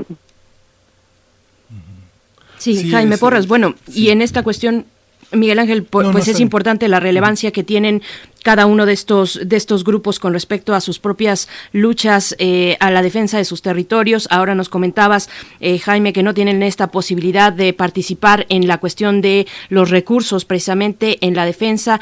¿Cómo, cómo es esta, más allá, además de nombrarlos, que es muy importante, que es fundamental? Eh, cuál es la relevancia de estos grupos, cuáles son sus luchas, eh, un poquito darnos un panorama de lo que ocurre a nivel de las comunidades originarias en, Canadá. Claro, de acuerdo al último censo, 4.9% de la población se define como indígena en Canadá. Em, yo los invito también a seguir la, la, bueno, lo que lo que ocurre en Canadá a través de la prensa canadiense porque eh, hay, hay distintos casos que, como ocurre en América Latina, saben ustedes, por ejemplo, que hay distintas comunidades indígenas en América Latina que luchan contra, bueno, contra las eh, eh, contra las empresas mineras, contra los proyectos hidroeléctricos. En Canadá pasa lo mismo también. ustedes van a escuchar a distintas comunidades que deciden actuar, por ejemplo, con frente a la construcción de un oleoducto donde no fueron consultados, por ejemplo, para que esta línea petrolera pasara eh, a través de sus territorios, hay conflictos mineros en el norte también. Eh, lo que quiero decir es que las eh, las problemáticas y también las luchas, las, las formas de protestar eh, tienen tienen semejanzas también con América Latina. a pesar de, tratarse de comunidades indígenas canadienses, estas comunidades también tienen que enfrentar los mismos problemas. Esta, esta hora que nos convocas a seguir la prensa este, canadiense, justamente es una prensa muy prolija, muy rica y muy, y muy, y muy diversa, muy marcada también por lo, por lo local. ¿Cómo, cómo visualizas tú esta, esta, esta, este aspecto que ahora se pone en la opinión pública? ¿Cómo lo recibe una prensa tan acostumbrada a lo anecdótico. O sea, hay una, hay una prensa en la que estoy viendo las primeras planas como de los principales periódicos en Canadá y todo es muy anecdótico, ¿no? muy, muy internacional. Este, eh, por ejemplo, la confianza de los canadienses en la ciencia está cayendo, ¿no? Este, Trudeau gana, aunque con minorías. Finalmente hay abierto el nuevo plan de estudios en primaria. La prensa es muy local, es cómo se visualiza en relación a la gran prensa anglosajona, la norteamericana, a la inglesa cómo entendemos este conflicto visualizado a través de la prensa. Eh, bueno, ¿cuántas horas tengo para responder a eso? bueno, eh, por supuesto que por supuesto que la influencia de los medios estadounidenses sobre todo bueno The Guardian también los medios eh, británicos es fuerte en Canadá eh, es cierto que es una prensa que también eh, hurga mucho en los, en los problemas locales. Muchas veces decimos que en Canadá no pasan tantas cosas no es cierto suceden ciertas cosas. Me parece que también la prensa ha tenido un papel muy importante ahora volviendo al tema de los internados la prensa desde los años 90 eh, ya, ya, ya había presentado varios casos. Poco a poco el tema de los, de los internados indígenas ha, ha, cobrado mayor relevancia en el país. Eh, no es un secreto que durante décadas eh, fue un tema que no se enseñó en las escuelas, por ejemplo. Ahora está formando parte de los programas. Fue, fue una recomendación de la, de la Comisión para la Verdad y la Reconciliación. Entonces, eh, es, cierto que es cierto que los grandes temas, por ejemplo, los grandes temas internacionales muchas veces se leen en, medios extranjeros, ¿no? De Estados Unidos y de eh, y de Gran Bretaña, pero ahora últimamente, por ejemplo, pues está pasando lo contrario. Está pasando que los grandes medios internacionales están citando a los medios canadienses justamente por por todas estas estos movimientos que se están dando con las comunidades indígenas. Es asombroso lo que, Jaime Porras, lo que nos cuentas, eh, lo que nos comentas respecto a sobre los pocos recursos con los que cuentan las comunidades indígenas en Canadá. En México, pues México completo es un país referente al respecto sobre eh, la reivindicación de los pueblos indígenas, que falta muchísimo en materia eh, pues de reivindicar lo que históricamente ha sido robado, digamos, los la situación crítica durante tantos años, siglos de las comunidades indígenas, pero que poco a poco, a través de su lucha reconocida por eh, distintas organizaciones, por ellos mismos, esta dignidad de lucha, pues es, un camino que todavía se está eh, caminando, que se está recorriendo, se traza continuamente todos los días y el debate del racismo en México también es muy importante. Te pregunto, y bueno, y es asombroso entonces la, comparación, este comparativo y, esta falta de posibilidades de reivindicación cultural, eh, identitaria que tienen las comunidades indígenas en Canadá. ¿Cómo es la cuestión eh, social, digamos, con respecto a, las comunidades indígenas eh, eh, en cuestiones de racismo, de oportunidades laborales? ¿Cómo es esta relación con los no indígenas frente a los grupos originarios?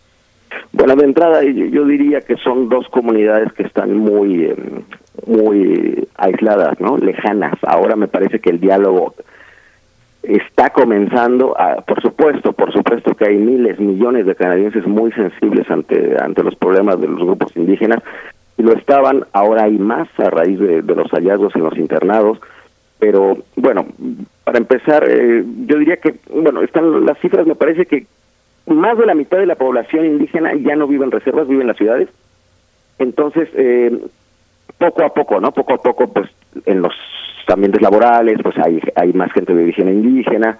Eh, ahí están los datos oficiales, que ante eso no, no, no, no estamos inventando, hay encuestas, están, eh, hay, hay, el trabajo de muchos, muchos organismos, no solamente de la sociedad civil, pero también gubernamentales, que hablan de, que hablan de la presencia fuerte todavía de, de actos racistas o discriminatorios ciertas instituciones, por ejemplo, en la red de hospitales, ¿no? Eh, en la policía, ¿no? Los, los, los datos son, son muy altos, ¿no? Si uno es indígena, uno tiene mayores probabilidades de ser detenido por la policía, por ejemplo, ¿no? Entonces, eh, por lo menos el primer ministro Trudeau y la mayoría de los gobiernos provinciales lo han reconocido, eh, han subrayado que existe lo que, lo que se dice ahora un racismo sistémico.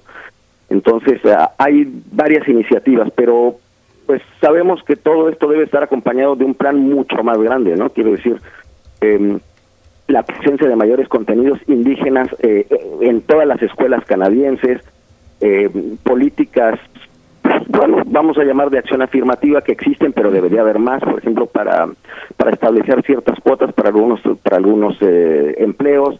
La cuestión de educación dentro de las comunidades indígenas sigue siendo sigue siendo grande, sigue siendo problemática y bueno, también en muchas comunidades, como ustedes saben, pues primero se necesita tener acceso a, a, lo básico, ¿no? Como el agua potable, como caminos de calidad, antes de antes de, pensar en otras cosas como ir a la universidad, ¿no? Porque es, es así. En esta, en esta, la composición también de la sociedad canadiense es, es muy, es muy heterogénea. También hay de la, la, la, pareciera que la, según las estadísticas con las que uno puede contar las del Banco Exterior, por ejemplo, hay un 34% de alemanes, un 20% de ingleses, un 22% de franceses.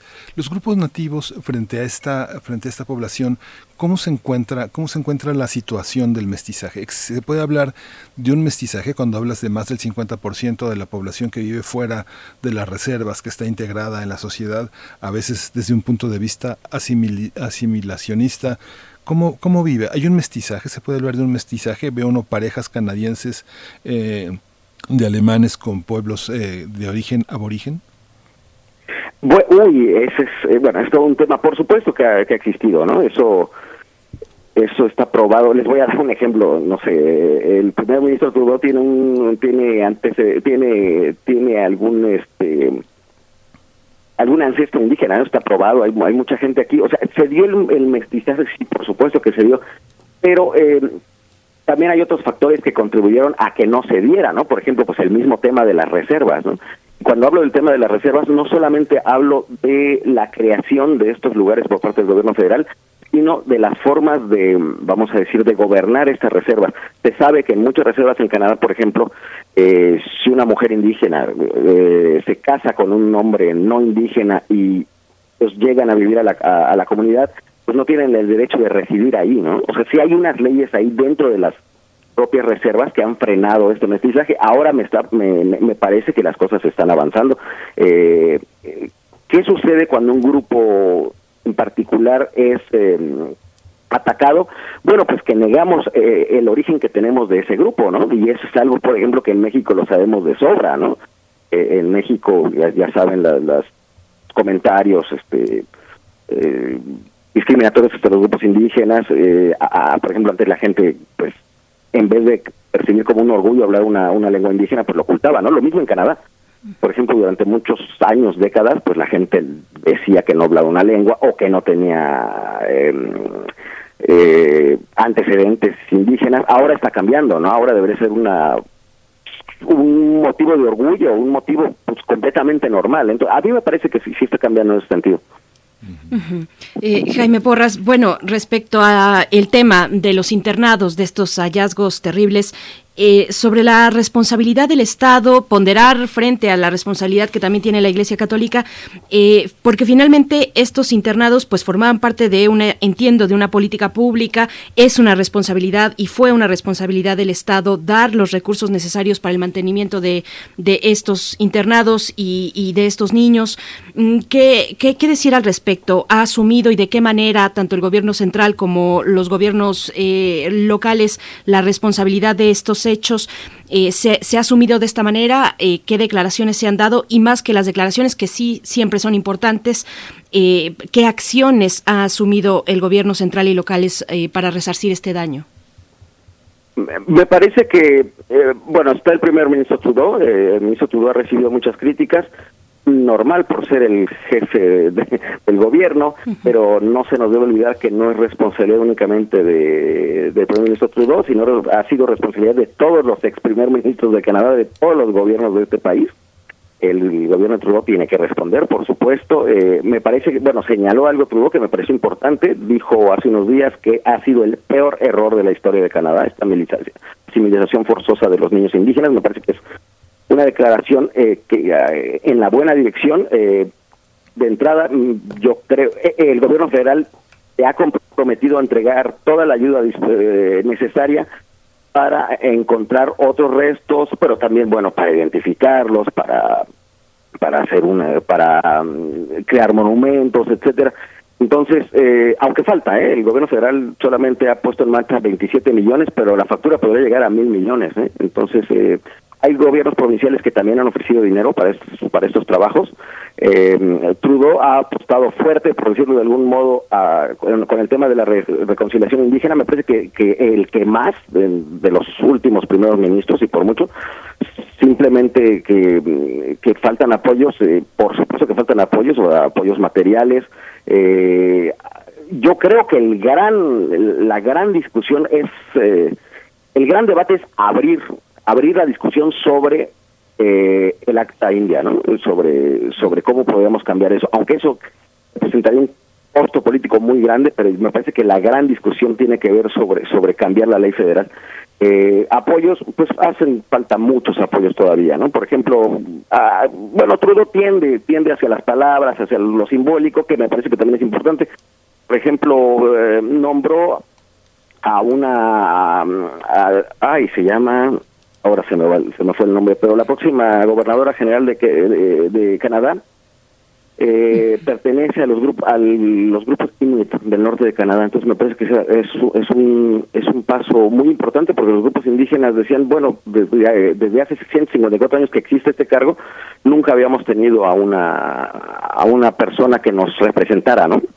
Uh -huh. Fíjate, fíjate, este Jaime, que hay una, hay una, hay una parte que, bueno, estamos hablando de los, de, este atroz eh, crimen, pero también de cómo eh, pone, pone a la luz toda la consideración sobre una, sobre la veracidad de las identidades indígenas, religiosas, toda esta hipocresía de, de esta, de estas, de estas iglesias que dicen proteger, pero que exterminan. Eh, recuerdo, fíjate que, bueno, en el Festival de Sundance eh, se iba este, a, exhibir de eh, esta, esta novela que hizo este Michel Latimer, este escritor, este cineasta, a partir de una de las novelas de Thomas King, El indio fastidioso, ¿no? de Inconvenient Indian, que incluso Canadá retiró el documental porque este, Michel dijo que no era indígena y no tenía el derecho de hacer un documental como es, y justamente es un documental que este, pues la gente de prensa de cine tuvo, pues, se tuvo oportunidad de ver en, plataformas eh, que no eran públicas, que eran privadas, que eran de la prensa, pero que eh, finalmente es un gran documental muy, muy ficcional sobre el origen de esto. ¿Cómo, ¿Cómo se ve desde el punto de vista de los creadores, de los propios eh, indígenas y de los cineastas que han abordado este tema? Digamos, este Inconvenient Indian es una, es una punta del iceberg de todo lo que se ha hecho en el cine documental canadiense. Ya estaba la queja, ¿no? Tú, no, tú, lo, tú lo percibes así? Bueno, eh, ahí sí tendría yo que hacer algunas precisiones. Eh, yo, porque yo escribí sobre el tema, el problema con Latimer es que ella desde que empezó su carrera como, como cineasta, productora, guionista, etcétera, ella ha dicho que pertenece a los grupos indígenas. Y ese es un problema muy grande porque los grupos indígenas son muy sensibles ante esto. ¿Por qué? Porque hay, hay subsidios, becas, eh, premios de financiamiento, posibilidades, por ejemplo, de, de, hacer eh, pasantías, etcétera, eh, destinadas exclusivamente a comunidades indígenas.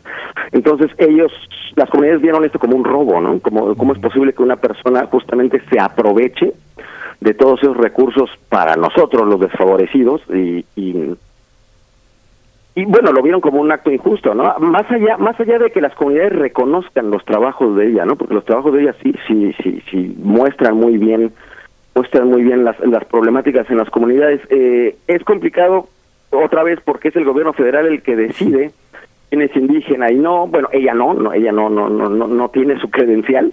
Eh, Hablando ya en términos más generales, eh, me parece que el trabajo de los artistas indígenas está siendo muy grande, muy grande en bueno en, en las galerías, eh, festivales de Canadá, etcétera, pero también fuera de Canadá, ¿no? Muchas muchas personas, bueno, por lo menos en México, varios amigos que viven en la Ciudad de México, en Guadalajara, me han dicho, oye, fíjate que me tocó ver eh, a la obra de teatro canadiense, los indígenas, no sabíamos esto, lo que habían pasado, los, pintores, eh, hay, por ejemplo, hay todo un grupo de escultores, ¿no? Eh, tradicionales.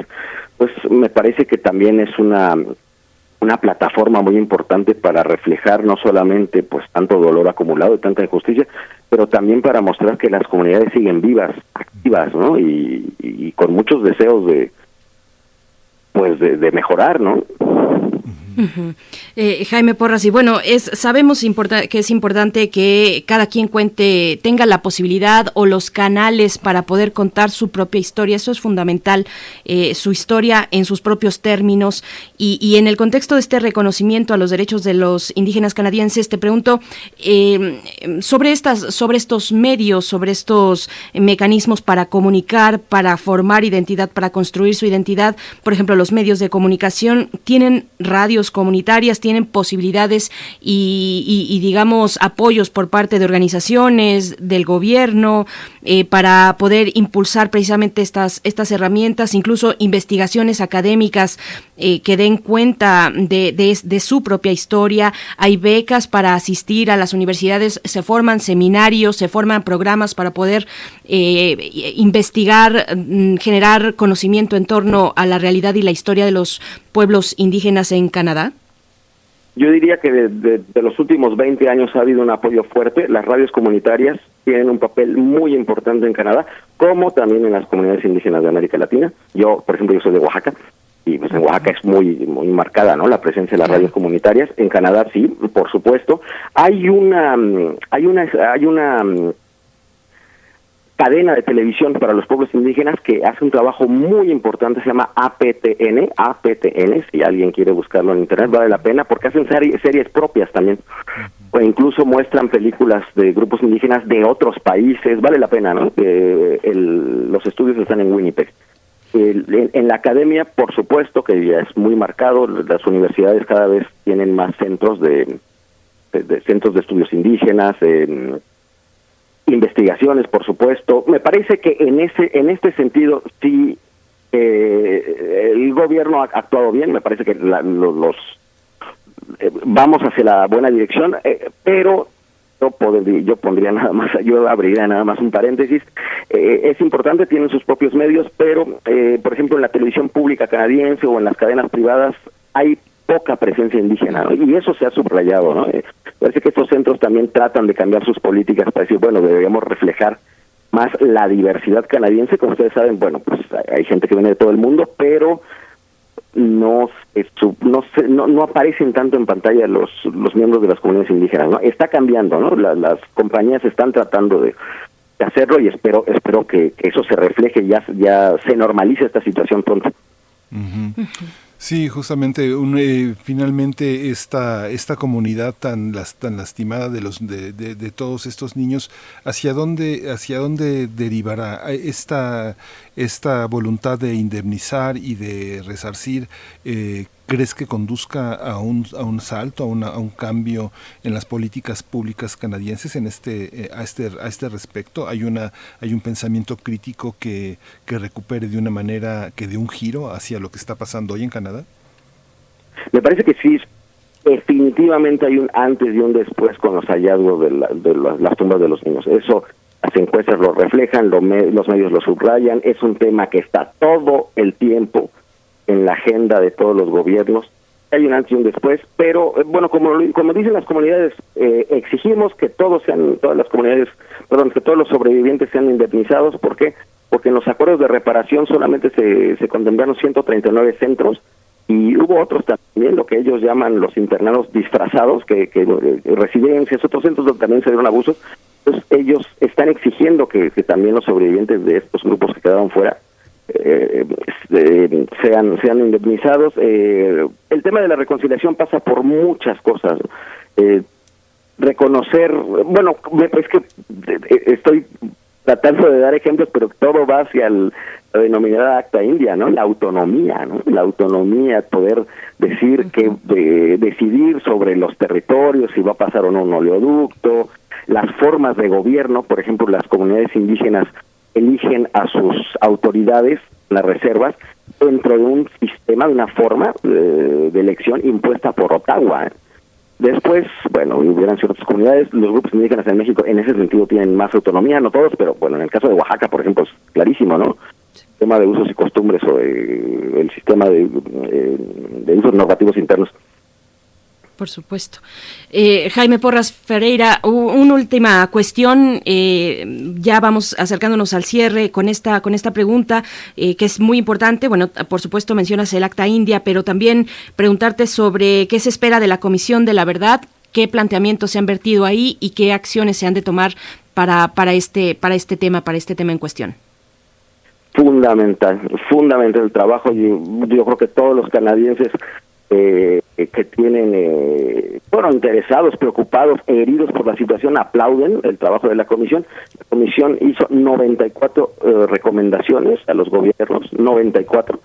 Eh, una de ellas, bueno, tiene que ver justamente con encontrar todos los restos, con eh, tratarlos con dignidad, reconocerlos, etcétera y no tengo el dato a la mano, pero yo diría que por lo menos la mitad de, las recomendaciones no, no, no han sido aplicadas, ¿no? Entonces el gobierno federal dice que sí, que lo va a hacer.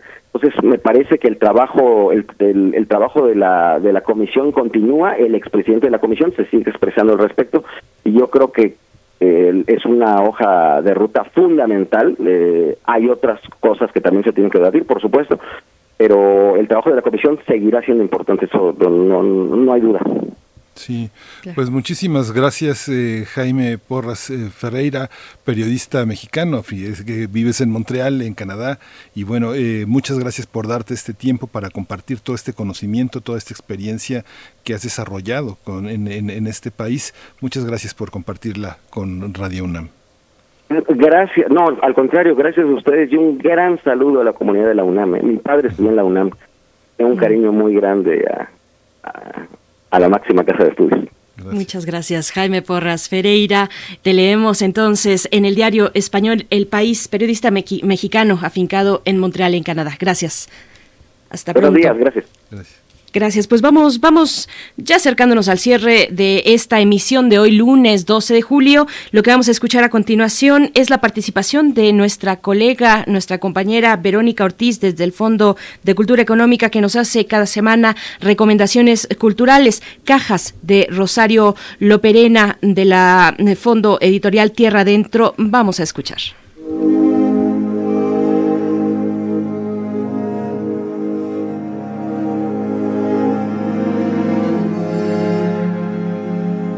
Muy buen día. Les propongo que se acerquen a la editorial Tierra Adentro, que desde hace años publica a jóvenes de distintas edades y sobre temas muy originales y actuales. Por ejemplo, la poeta y fotógrafa Rosario Loperena, nacida en la Ciudad de México en 1985, publicó Cajas. En él, la autora explora de forma conmovedora el individualismo, la falta de esperanza, el maltrato del abandono. Sus poemas son un canto ceremonial que se repite como un loop de la desolación. Francisco de Quevedo señaló que con un andar solitario entre la gente, así escribe Loperena. En su poema Nueva, la autora nos dice, se ha vaciado toda, el líquido lunar está sobre los seres, en sus sienes, la caja lunar está hueca, obscura. La diosa duerme tranquila con el vientre fresco, se oculta con su pequeño conejo. Los humanos se buscan a tientas. De la misma poeta les recomiendo otro de sus libros, este de Ediciones El Humo. Cuaderno de curarse se llama. Comparto una frase. El objetivo de este cuaderno es recuperar el aliento para que el corazón quede siempre en posición fetal. Eso nos dice Rosario Loperena.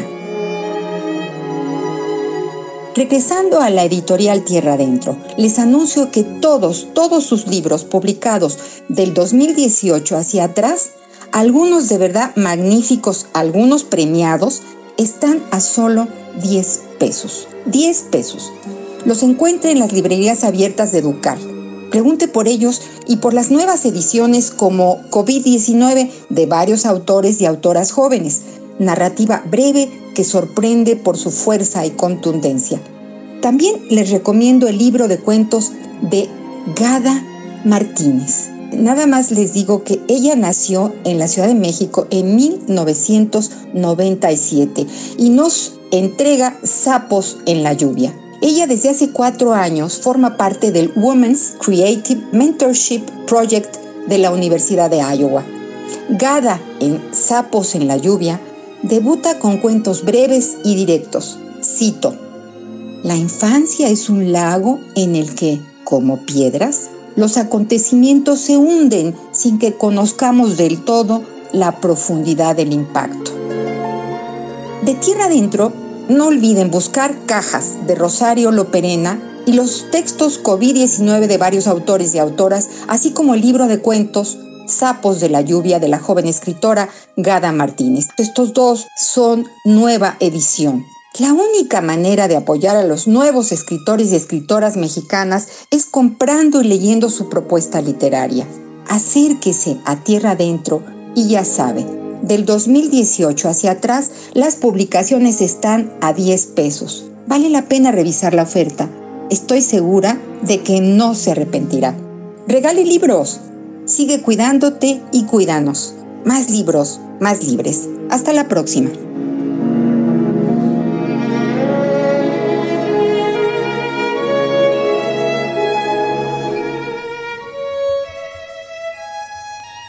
Qué interesante todas las eh, recomendaciones de, Verónica Ortiz. Verdaderamente hay una hay un, una, una, necesidad de asomarse a las librerías del fondo que, eh, que no podemos dejarlas, uh, no solo las del fondo, las librerías no podemos dejar eh, olvidadas a nuestras librerías que tantas cosas tienen para nosotros. Ya nos dieron las 10, Berenice, ya nos vamos.